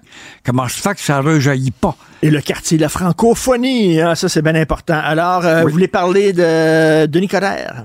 Ben, euh, il y a Robert Poitiers, qui est un libéral notoire, qui a travaillé avec monsieur, monsieur, monsieur l'ancien premier ministre, monsieur Couillard. Oui. Et euh, il dit à Coder, écoute Coder, euh, t'es pas l'avenir, mais t'es le passé. Et il y a quelque chose, c'est une jolie gifle en pleine figure, c'est un peu vrai. Et as-tu remarqué que les politiciens repentants, Ah ben là, je vais faire le chemin de Compostelle. Est-ce que Compostelle est rendu une bénéfique pour ceux qui ont fait du mal ou qui ont fait des gaffes et qui veulent se ressourcer? C'est incroyable comment ce que Compostelle est. Alors là, il va dire, après le chemin Compostelle, je vais me décider. En attendant, on sait que Coder, c'est un gars bien sympathique et très haïssable à la fois. Mais j'ai entendu avec Mario Dumont, bon, on parle toujours des problèmes, oh, le troisième lien, on, par- on parle des problèmes qui, qui nous agacent en surface actuellement avec la CAQ. Il se dit nationaliste. L'as-tu déjà entendu définir ce qu'est son nationalisme? Est-ce qu'il se situe près de Mitch, près de Robert Bourassa? Est-ce que tu l'as défini? Jamais, jamais, jamais. Puis il joue ses deux tableaux parce qu'il été fort auprès des ethnies. Il parle très bien l'italien. Il s'est attiré ces gens-là dans un comté fédéral. Mais là, il veut aller à Québec. Et euh, il faudrait que ça tarde aussi à définir le- ce que c'est son nationalisme. Ben, vous parlez du coin ici, là. Quand il était maire de Montréal, y a-tu fait un changement? Y Pas du ça a tout. changé quelque Pas chose du à Montréal? Tout, pas du tout, pas du tout, mais il va se vanter d'avoir créé un nouveau Manhattan. Par contre, dans le quartier Griffin, Griffin Town, qu'on doit appeler non quartier Griffin, c'est pas beau. Et euh, c'est lui qui a signé la multiplication d'édifices qui sont sortis de terre à Griffintown. C'est très beau, il n'y a pas de doute. Bien des millions là-dedans, des belles taxes pour la ville, mais c'est devenu un quartier étouffant déjà, pas circulable en auto et beaucoup plus trop dense. Je vais vous dire quelque chose. J'ai un très bon ami qui a travaillé euh, à- sous Denis Coderre, avec Denis Coderre, directement à la Ville de Montréal. Il n'a pas vraiment aimé ça. Il n'a pas vraiment aimé son expérience, très autoritaire et tout ça. Oui. Euh, c'est un peu une vieille façon de faire de la Oui, politique. il est fort ses coups de pied au derrière, puis les engueulades, il n'y a pas de doute, ça c'est connu. Et euh, enfin, on- English, English School Board of Montreal, vos amis. c'est effrayant, ça finit pas. Hein? plus rhodésien, plus xénophobe que cette commission scolaire English euh, Montreal, euh, tu meurs. Euh, cette commission qui, euh, en tout cas, euh, entretient et protège les Montrealers. Ça n'a pas de rayonnement en dehors. Et puis, euh, le ministre de l'Éducation, récemment, qui avait annoncé des petites réformettes, épargne la English of Montreal. Je trouve ça dommage parce que lui-même, euh, le ministre de l'Éducation, est un ancien pharaon et très nationaliste. On n'en parle pas. Alors, comme on, on y va, on est rendu avec 1 300 000 dollars pour contester la très timide loi 21. Et en revanche, eux autres, ils vont faire appel à la loi 23 euh, du fédéral, la, la loi des- de la charte et des libertés pour gagner sans doute. Et tout ça au moment où Québec dit, ben, dans ce cas-là, on- ils viennent de perdre une manche, là, le Québec, la CAQ, on va aller à- en Cour suprême, sachant à l'avance qu'en Cour suprême, ils sont battus. Donc, on gaspille énergie, salive et argent des Québécois pour maintenir le statu quo. Mais c'est pas une commission scolaire, c'est rendu le Parti égalité. C'est le, porte-voix des anglophones au de, Québec. De plus, oui, oui, puis il y avait des, des- bien des intellectuels là-dedans, hein, on est dans la haute sphère. Alors effectivement, c'est devenu un mouvement de pression, un mouvement d'alerte politique. C'est meilleur que la société Saint-Jean-Baptiste qui dort au gaz. C'est à peu près un équivalent, si Ben on oui. veut. Alors, on a la Saint-Jean-Baptiste pour nous défendre. Quand est-ce que tu veux à Saint-Jean-Baptiste faire du bruit? À part d'envoyer un ou deux communiqués par année, ne jamais suggérer de descendre dans la rue ou faire une bataille pour ceci ou cela, ce n'est plus ce que c'était. Tout change. Puis là, ils, ils se, cachent même pas. Là. Ils disent on a dépensé 1,3 million, puis attendez, là, on va encore dépenser de Oui, l'argent. oui. On est prêt à se rendre jusqu'en cause suprême. Oui. Et euh, Québec va aller débattre. Québec devrait même pas se rendre, on ne se rendra pas en Cour suprême. Faites ce que vous voulez, montrez justement que vous avez converti, et vous, le English School Board, vous traitez le Québec comme si c'était une colonie, ce que nous sommes. Une colonie, nous devons subir l'ordre du supérieur. Et Joseph Facal me disait tantôt, le English School Board of Montreal, c'est comme un cheval de Troie du fédéralisme canadien au sein du Québec. Exactement. On rentre le cheval avec les, les soldats grecs à l'intérieur. Et ils vont, ils vont entendre qu'on se saoule la gueule. Nous autres, le petit peuple, on commence déjà, quand on vient dans ce quartier-ci, on envoie quelques sou soulons, justement. Alors, on va s'étourdir à parler, à parler, à parler, à jamais aboutir, à jamais affirmer le Québec. OK, on est menotté, OK, on est dans la Confédération, mais est-ce qu'on ne peut pas s'affirmer, mettre le pied être actif plutôt que de constamment jouer de l'attentisme? Attendez cet automne, on va avoir un grand ralliement. Attendez au printemps prochain, on va faire ceci. Attendez. Le verbe attendez n'est rien d'autre qu'un analgésique. C'est un, endormitoire. Et en, terminant, il va y avoir la quartier de la francophonie à Montréal. Pensez-vous qu'il y a une petite Italie à Rome? Pensez-vous qu'il y a un quartier chinois à Pékin? Oui, un petit quartier français à Paris. Ben oui, un petit quartier français à Paris. Paris est tellement glycémique qu'elle pourrait avoir un, quartier. C'est épouvantable. Ça te demande, c'est l'illustration de la mentalité colonialiste qui anime ces gens-là. Faut pas oublier que Madame la mairesse, si sympathique est-elle avec son rire, est avant tout une franco-ontarienne. Ben, merci beaucoup, Gilles. Vous allez reprendre le métro. Faites attention, je mets tes pieds, là. On là. J'ai mes grandes bottes. merci beaucoup, Gilles Pro. Bonne journée. Pendant que votre attention est centrée sur vos urgences du matin, vos réunions d'affaires du midi, votre retour à la maison ou votre emploi du soir, celle de Desjardins Entreprises est centrée sur plus de 400 000 entreprises à toute heure du jour. Grâce à notre connaissance des secteurs d'activité et à notre accompagnement spécialisé, nous aidons les entrepreneurs à relever chaque défi pour qu'ils puissent rester centrés sur ce qui compte, le développement de leur entreprise. IGA est fier de présenter l'émission À vos affaires. Pour économiser sur votre panier d'épicerie, surveillez les offres et promotions de la circulaire disponible à IGA.net chaque semaine. IGA, vive la bouffe et les bonnes affaires. Vous vous demandez si les plantes ressentent de la douleur? Ou encore, comment est-ce que les daltoniens voient le monde?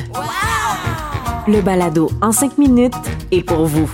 Explorez la science, l'actualité et l'histoire en un temps record. La Feu, en collaboration avec le gouvernement du Québec, est fière de propulser la série Balado en cinq minutes. Ne laissez pas les questions sans réponse plus longtemps. En cinq minutes, disponible sur l'application et le site cubradio.ca. Martino le préféré du règne animal. Bonjour, les petits lapins. Petit lapin, petit lapin. Alors, je suis en tête à tête avec euh, Marie euh, mon petit Jean-François n'est pas avec nous. Euh, Marie, le mini-scandale de la semaine, c'était bien sûr le fameux cocktail de financement du, de la CAC. Et là, ben, le François Legault réagit ce matin dans un petit point de presse. On écoute un extrait. Pas capable d'accepter c'est qu'on remette en question mon intégrité, l'intégrité de mon parti, de nos députés, de notre gouvernement. Pour moi, là, euh, c'est ce qui est le plus précieux, euh, l'intégrité. Donc, je vous annonce qu'à partir de maintenant, la CAC va renoncer au financement privé. Un pas en avant, un pas en arrière. Il, il réagit plutôt qu'agir. Qu'est-ce que tu en penses, Marie? Richard, est-ce que, tu sais, dans les films, là, des fois, on voit des hélicoptères qui partent en vrille, puis la perte de contrôle totale et absolue. C'est un petit peu ça là, qu'on est auquel on ah est en train d'assister. Ben oui, écoute, tu sais, là, le premier ministre, il est pris avec ça là, depuis, euh, depuis quelques jours, là, des, des, des, des courriels euh, qui sont envoyés, euh, qui sont bon, disons-le, plutôt mal rédigé en disant, euh, euh tu sais, hey, ce serait le fun que tu sois là comme mhm. maire, euh, tu pourrais venir discuter avec notre ministre de ton dossier. Euh, et là, ils sont vraiment pris avec ça, mais là, c'est comme Paniqueville, là, à la carte, ben complètement. François Legault, il aime pas ça, là, puis là, tu le vois, là, écoute, il a même lâché un gros shit en, en, conférence de presse, c'est pour te dire à quel point, là, là c'est l'émotionnel qui ressort et plus du tout le rationnel. Puis il décide unilatéralement dans l'improvisation la plus complète de dire je vais on recevra plus de dons Là, il dit dons privés, là, mais Richard, je veux juste que ce soit clair. Quand on parle de dons privés, c'est des dons populaires. Tu sais, c'est pas ben des dons privés juste pour pas qu'il y ait de confusion, là, les entreprises peuvent pas donner. Là. Ça ne se fait plus depuis des décennies. Là. on parle de dons, le petit 20 euh, pièces que tu vas donner dans un dans un brunch ou dans un souper spaghetti ou 100 pièces que tu donnes parce que toi tu l'aimes ta CAC ou tu l'aimes ton PQ puis PSPP là, euh, tu sais, t'as ton cadre dans sa chambre puis tu veux un référendum puis tu veux que le parti de l'avant ou le PLQ ou peu importe. C'est ça du financement populaire. Donc lui, il a décidé unilatéralement qu'il suspendait ça. ça c'est la loi électorale au Québec. Donc tu sais, entre, entre son caucus et la période de questions, il décide qu'il lance ça dans un point de presse. Ça sent l'improvisation à plein nez comme il fait souvent. Ben c'est oui. souvent sa réaction. Et c'est ce qui lui est reproché par la population à chaque fois. Tu sais, ça fait... Là, il nous était revenu la semaine passée là, en disant « C'est fini les distractions ». Bon, on s'entend que c'est assez raté, là, genre vraiment beaucoup, beaucoup raté. Là. Mais il fait exactement ce qu'on lui reproche, que, ce qui lui a été reproché, mettons, avec le troisième lien. C'est « Ah, ça marche pas, on improvise, on le ressuscite, on l'enterre, on le ressuscite, on l'enterre, on en fait un titube, un bitube, un tritube. » Là, c'est un, tu sais, c'est un peu ça encore. C'est « Ah ben là, on on panique, panique, panique, panique. Mais, mais- mais on Marie, un, un leader, c'est que même s'il vante un peu, là, tu gardes le cap, puis tu t'en vas vers là, tu t'accroches, puis il vante un petit peu, puis tu continues. Lui, on dirait qu'il vante un petit peu tout de suite, il va changer, il va improviser. Tu sais, je Ouais, m'excuse, mais si moi, mon, mon petit, mon petit 20 piastres, moi, là, que je donne, mettons, je donnerais des- 20 dollars à un parti politique, c'est pas ça qui va mettre en danger la démocratie au Québec, franchement. Mais non, absolument pas. Puis tu sais, François Legault a l'habitude de dire ça prend du courage pour faire Ben de la oui. politique. Là. Ben là, là-dessus, j'avoue que là, comme tu dis, euh, le, le vent, tu sais, il est pas dans une crise non plus. Là. Je comprends que ça a l'air, tu sais, oui, ok, ça fait deux trois jours qu'on en parle, mais à un moment donné, change la toune, tu sais, puis arrive avec, euh, avec, je sais pas, avec un- avec ton agenda, avec une proposition. Là, c'est comme s'il en rajoute une couche. Puis là, en plus de ça, Richard, tu sais, hier, il a pas fait de point de presse parce qu'il avait dit qu'il voulait plus parler. Donc, t'imagines bien que c'est aujourd'hui que les journalistes l'attendaient. Donc là, c'est une autre journée perdue pour lui parce qu'on est encore sur ce dossier-là. Écoute, j'écoutais la période de questions tantôt. Ça revole de partout. Euh, puis là, c'est en train d'arroser, à mon avis, bon, toute la classe politique parce que là, c'est à qui a été euh, le plus corrompu, le plus frauduleux, tout ça. Mais comme tu dis, depuis, tu sais, en 2013, la loi électorale, elle a changé complètement. Ben oui. Euh, on n'est plus, je veux dire, écoute, on a un système d'une probité exceptionnelle. C'est tout géré par le directeur général des élections. Faut que tu aies un certificat de solliciteur, même si tu vas chercher 20 pièces pour un brunch. C'est très encadré. c'est- pas une crise, c'est une petite crisette, là, puis euh, il vante un petit peu, puis tout de suite, c'est panique, comme tu dis, là. Ouais. Écoute, il est, il est plus sur son X. Ben, même à ça. Richard, j'ajoute, écoute, ça, c'est quand même assez exceptionnel. C'est la deuxième journée où la CAQ se réunit. Tu sais, tous les jours, là, il y a des caucus à l'Assemblée nationale. Chaque parti, chaque parti fait son caucus un peu, généralement avant de rentrer à la période de questions ou en fin de journée, tu sais, pour faire un bilan. C'est la deuxième journée que la CAQ réunit ses députés en visioconférence. Ils veulent tellement être sûrs qu'il n'y ait pas un député qui se fasse accrocher puis se mette encore un pied dans la bouche sur cette question-là en disant, sais, avez-vous fait des cocktails de financement? Avez-vous invité un ministre? C'est qui qui était là? Combien vous avez goûté?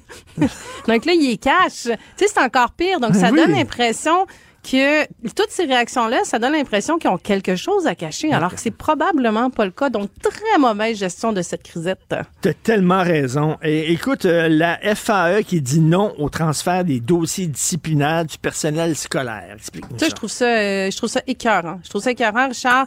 Euh, Puis tu sais, moi, je suis pas du genre, euh, moi, j'aime bien les nuances de gris généralement là. Mais euh, je lisais ton excellent texte d'ailleurs dans le journal ce matin, mais vraiment.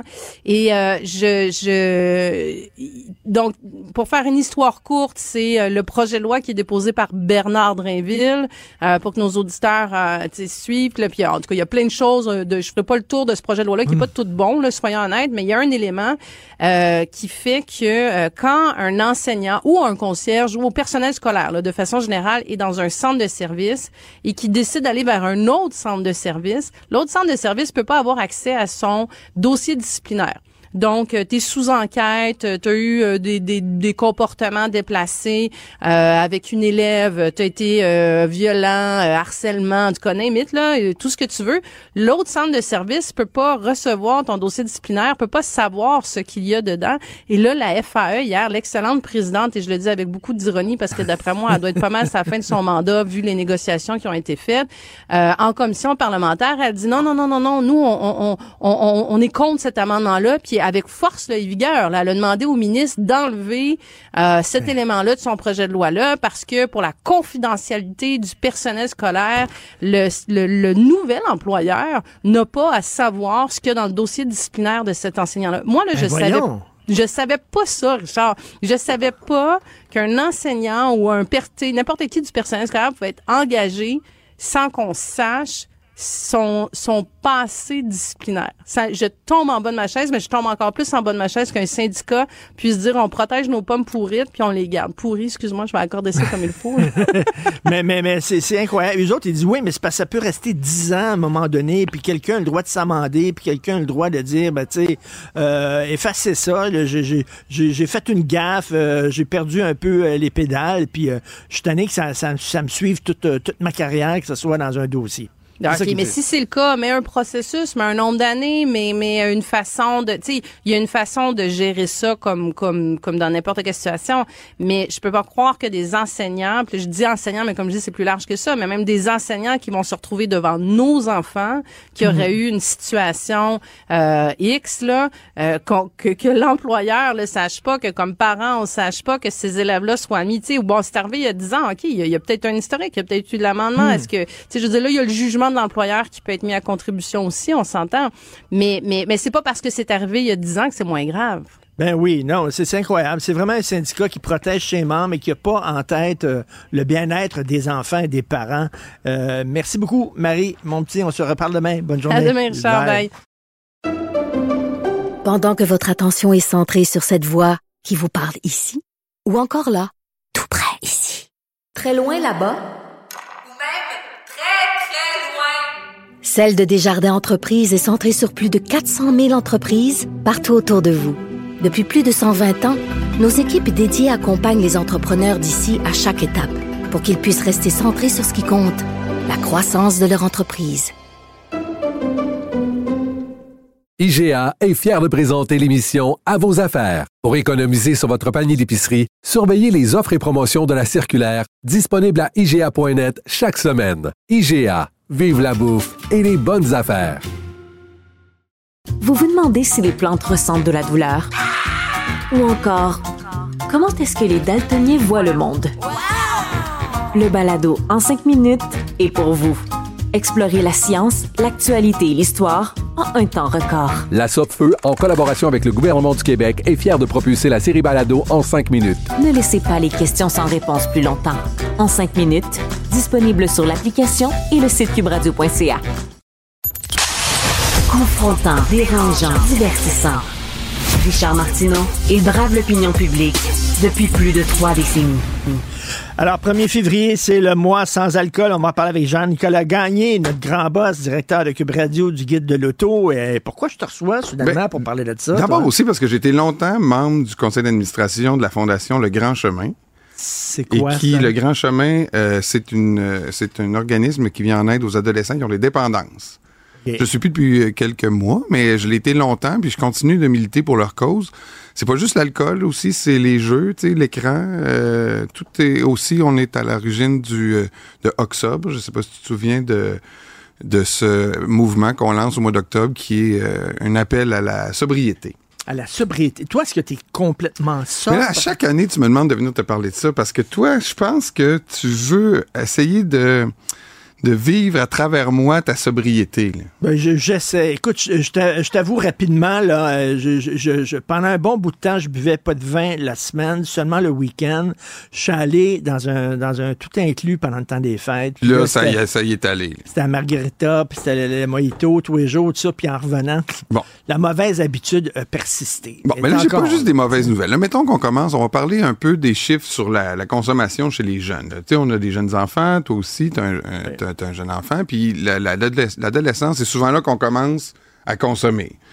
Mais l'âge n'a pas vraiment changé hein, dans les dernières années. C'est 12 ans. 12 ans. 12 ans, avec ses pères. C'est plus 9 ans l'initiation.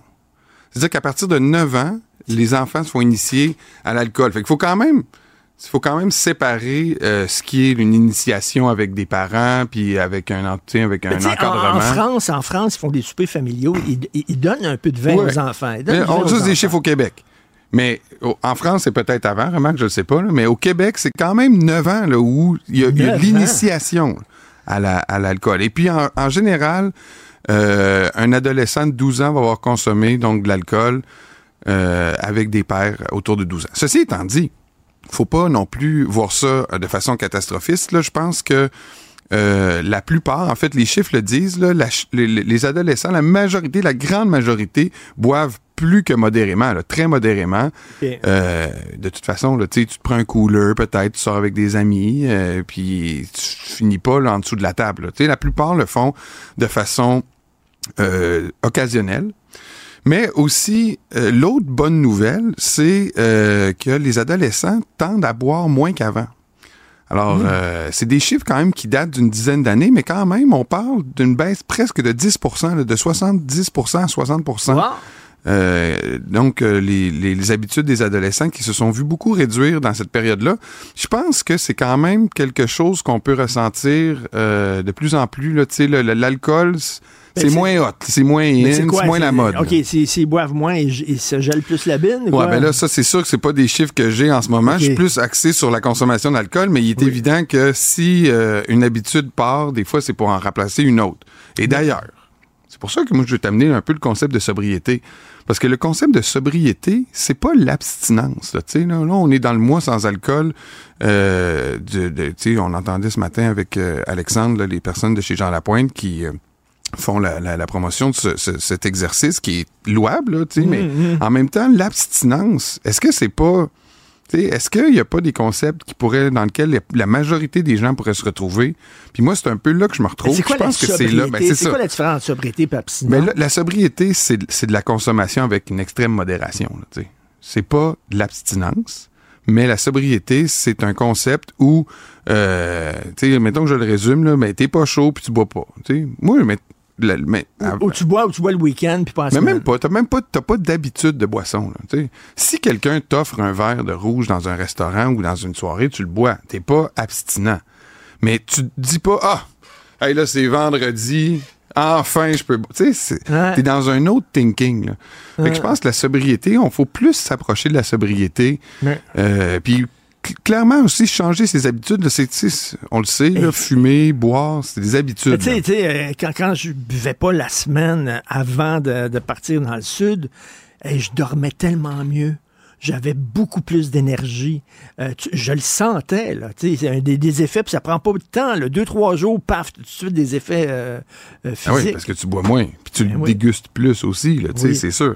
Mais en tout cas, moi, je suis curieux aussi de savoir à quel âge, toi, t'as fait découvrir euh, à la table l'alcool à ton fils ou à tes enfants, tes filles plus vieilles. Euh, Puis, tu sais, à quel âge... Je commence, là, il y a 15 ans, là, puis euh, des fois, là, quand on reçoit des gens, puis il y a du champagne, j'en mets un petit peu. Mais tu sais, on n'a pas de guidelines. Peut-être les gens qui nous écoutent, peut-être que vous-même, là, vous savez même pas quand est-ce qu'il est le temps de On faire... en- C'est ça, là, tu sais. Moi, je me dis, moi... m- Mais même je sais même pas, moi, à quel âge euh, les jeunes peuvent commencer à boire du café.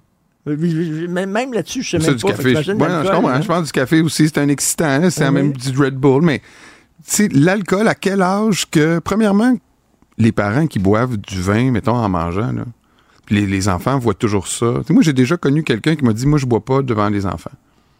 Et il y en a qui disent, moi, je fume pas, mais moi, je bois pas devant les enfants, je bois pas de vin devant les enfants. Est-ce que est-ce que c'est- est-ce que c'est une habitude qu'on devrait prendre? quelqu'un qui boit du vin en mangeant, mais après ça, tu regardes un film, puis tu bois du vin sans manger, là, pas pour accompagner le là, peut-être que. hum, Pour accompagner ta fin de soirée. accompagner la fin de soirée, peut-être. hum. Et surtout, écoute, Ouais, le, là, le temps aller, file ouais. parce que parce que c'est- on en parle Check ça, ce que je t'ai amené, là. Il y a plein de bons euh, produits sans Bons alcool, produits. des bons produits. Hey, là, on va en boire. Florence, ça? regarde Tu connais ça? On a une serveuse à notre... euh, On est pas mal de choix. Roots Divino, connais-tu ça? Non. C'est pour faire comme des martinis. C'est amer. C'est comme amer, mais il y a- sans alcool. Tu peux faire un martini avec ça? Ah oui? Mais là, tu, tu- t'es-tu un mixologue en plus d'être animateur radio Pas euh, télé? tout. Bon. Et moi, j'ai un autre, un gin, oui, c'est ça. un gin sans alcool aussi. Un vrai Patrick Swayze? Un gin sans alcool. Toi, qu'est-ce que t'as? Ben écoute, j'ai du bon vin, mon vieux. Ah non, du vin sans alcool. Ah! Ça, c'est dégueu. Non? Tu goûtes-y? C'est bon? Ben, on va y goûter, là. On est là pour une dégustation. Regarde, en plus, là, ah, on est trois, là. As-tu du blanc? J'ai du blanc. J'ai du blanc. Tu veux du blanc ou du rosé? Oui, du blanc. Oui, OK. Bon, regarde, goûte le blanc. C'est sûr qu'il faut que tu mets... Du vin sans Ah, alcool. je sais, je la sais. bière sans alcool est incroyable. Ah, il y en a de la bière sans alcool, écœurant. Super bon. OK, du vin blanc sans alcool. Ben, goûte le rosé, toi, OK? Tu me diras si le rosé est à ton goût. ah oui? Ben. Ah ben, tu m'étonnes. Ben. Je pensais que tu allais vivre euh, plus d'émotions euh, Moi, je vais essayer le rouge. J'avoue qu'un grenache. Je suis étonnée. Ah oui? Ben, Ah ben là, Ben, vous mais m'étonnez. ça goûte le, le, je pensais le cracher. petit jus. ouais, mais. Je dirais pas que c'est... Non, mais c'est parce qu'à un moment donné, tu Parce que dis... l'alcool aussi, c'est c'est une habitude. Hein? C'est Ben oui. c'est le, le verre, ouvrir la bouteille, mettre ça, tenir Ah, ton verre. que la Le glou-glou-glou. Le glou-glou-glou. Du euh, premier verre. Je pense que les méchants raisins seraient peut-être pas là, nécessairement. euh, Ils diraient pas que la robe est formidable. mais bon, on va l'essayer. Puis? Ben, il est pas banal. Il est comme. C'est quoi ça? Ben, ça, c'est le. le, le, pas bio si- en plus? Ouais, en plus, ouais. C'est quoi ça? Le petit béret. Ouais, le petit béret. Le petit béret, on trouve ça où? Mais là, ça, c'est une belle histoire. Parce que quand j'ai arrêté de boire, à un moment donné. Peux-tu boire, oui, oui, euh, garde-toi. As-tu la grippe? As-tu une gastro? Non, non, non, chose, non, non, tu peux y aller. On Ouais. se connaît assez, je pense.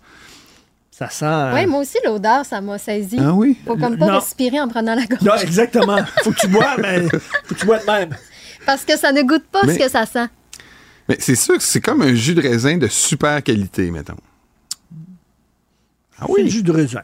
Ouais. Tu sais, c'est comme. euh, tu sais, c'est- c'est quoi, là, les, les- les- les vins nouveaux, là? Ouais, ouais, le Beaujolais. Le Beaujolais nouveau. Ouais, ben écoute, si tu me dis là. que ça goûte le Beaujolais, je dis. Beaujolais nouveau. Mais, tu sais, à un moment donné, ça devient des habitudes. Là. Tu te dis, je bois ça, je bois un boblé, je bois de l'eau, je bois du vin. Tu sais, moi, je suis curieux, en tout cas, de savoir ce que les parents qui nous écoutent. Peux-tu partir avec ton, ton tu blanc? peux partir avec les quatre, mon homme. Non, non, c'est là, le, le, le, le, Mais le petit rosé- blanc. Oui, mais pas En regardant, en regardant un film ce soir, on va me prendre un petit verre de, Prends les petit verre de quatre. vin Je blanc. les offre, je t'ai amené alcool. les quatre pour toi. Il en reste une qui n'est pas Pourquoi pour ouverte. moi? Tu, tu trouves que j'ai un problème? Ben, Ouais, non, non. Tu, tu dis toi-même là, que tu as des euh, rechutes Mais- rapides là, quand mais- tu t'en vas dans le sud. Pourquoi, toi, t'as- décidé à un moment donné. Mais de moi, c'est le médecin qui me l'a dit. c'est sûr que quand le médecin il dit là, ton taux de sucre dans ton sang est dangereusement élevé, puis ça vient de l'alcool, ça te fait réfléchir pour de bon. Puis, tu sais, tu Ah, bois, ben, c'est sûr, tu perds à 10 bédaine, livres. bédaine. T'arrêtes de boire, tu perds 10 livres. Après ça, les autres sont plus difficiles à perdre, mais les premiers 10 livres après avoir fini de boire, c'est sûr, ça part. Comme ça, là, effectivement. Avant le temps des fêtes, j'ai perdu, moi, justement, 10 livres euh, de même que j'ai repris. Ben oui, on l'a, on l'a tout vu, Richard. C'est des livres pas. On s'en est vu, aperçu. hein? Tu l'as vu, hein? On s'en est aperçu. On s'est dit, ouais, Richard, dans le sud. Ouais, c'est souvent buffet. Et, et- et- et- écoute, de plus en plus aussi. Mais il y a Ben, tellement d'alternatives. Atypique. Ben Atypique, oui. c'est excellent. Atypique, c'est super bon. Alors ça, c'est un, c'est un gin tonic et c'est pas pire. Ben oui. C'est, ça, Mais il- ça- le- ça- pour vrai, il n'y a, rien. On ça, rien ça se trouve là, dans, dans les, les les produits sans alcool n'ont rien à, chaînes. faire, à envier là, à des, des, des breuvages de très bonne qualité. Franchement, là, depuis euh, quelques années, là, on ne peut pas se donner comme excuse qu'il n'y a rien à boire de pas ça. bon. Il y a un rum and coke atypique qui Excellent. vraiment ça goûte le vrai rum and Tout à coke. fait. C'est ça. Fait que si, si tu prends pas ça, c'est que la seule affaire que tu recherches, c'est le buzz. Exact. C'est le buzz. Parce que sinon, euh, le goût est là, euh, ça, ça goûte. Tu peux te passer de l'ivresse. Finalement, finalement, c'est que les gens prennent l'alcool pas vraiment pour le goût, pour l'ivresse. Cheers. Cheers. Écoute, il est pas pire, celle-là. Voyons. T'as dit? OK, cheers. À demain. Il se bouche le nez. Merci de ma soirée. OK, je te le dis, là, au cours Hey, des prochaines bon, moi, sans semaines, tu vas voir, là, tu vas voir, là, ça, je vais Ça va, ça va, ça va, baisser. se réduire. Parfait. Ça va baisser, ben oui. Merci beaucoup, Jean-Nicolas Gagné, directeur de Cube et du guide de l'auto. C'est tout le temps qu'il me reste. Déjà, ça passe vite. Merci beaucoup, Florence Lamoureux, Ben oui. à la recherche. euh, ben oui. Et euh, Maximile Sayer aussi qui nous a donné un coup de main. Euh, Marianne Bessette.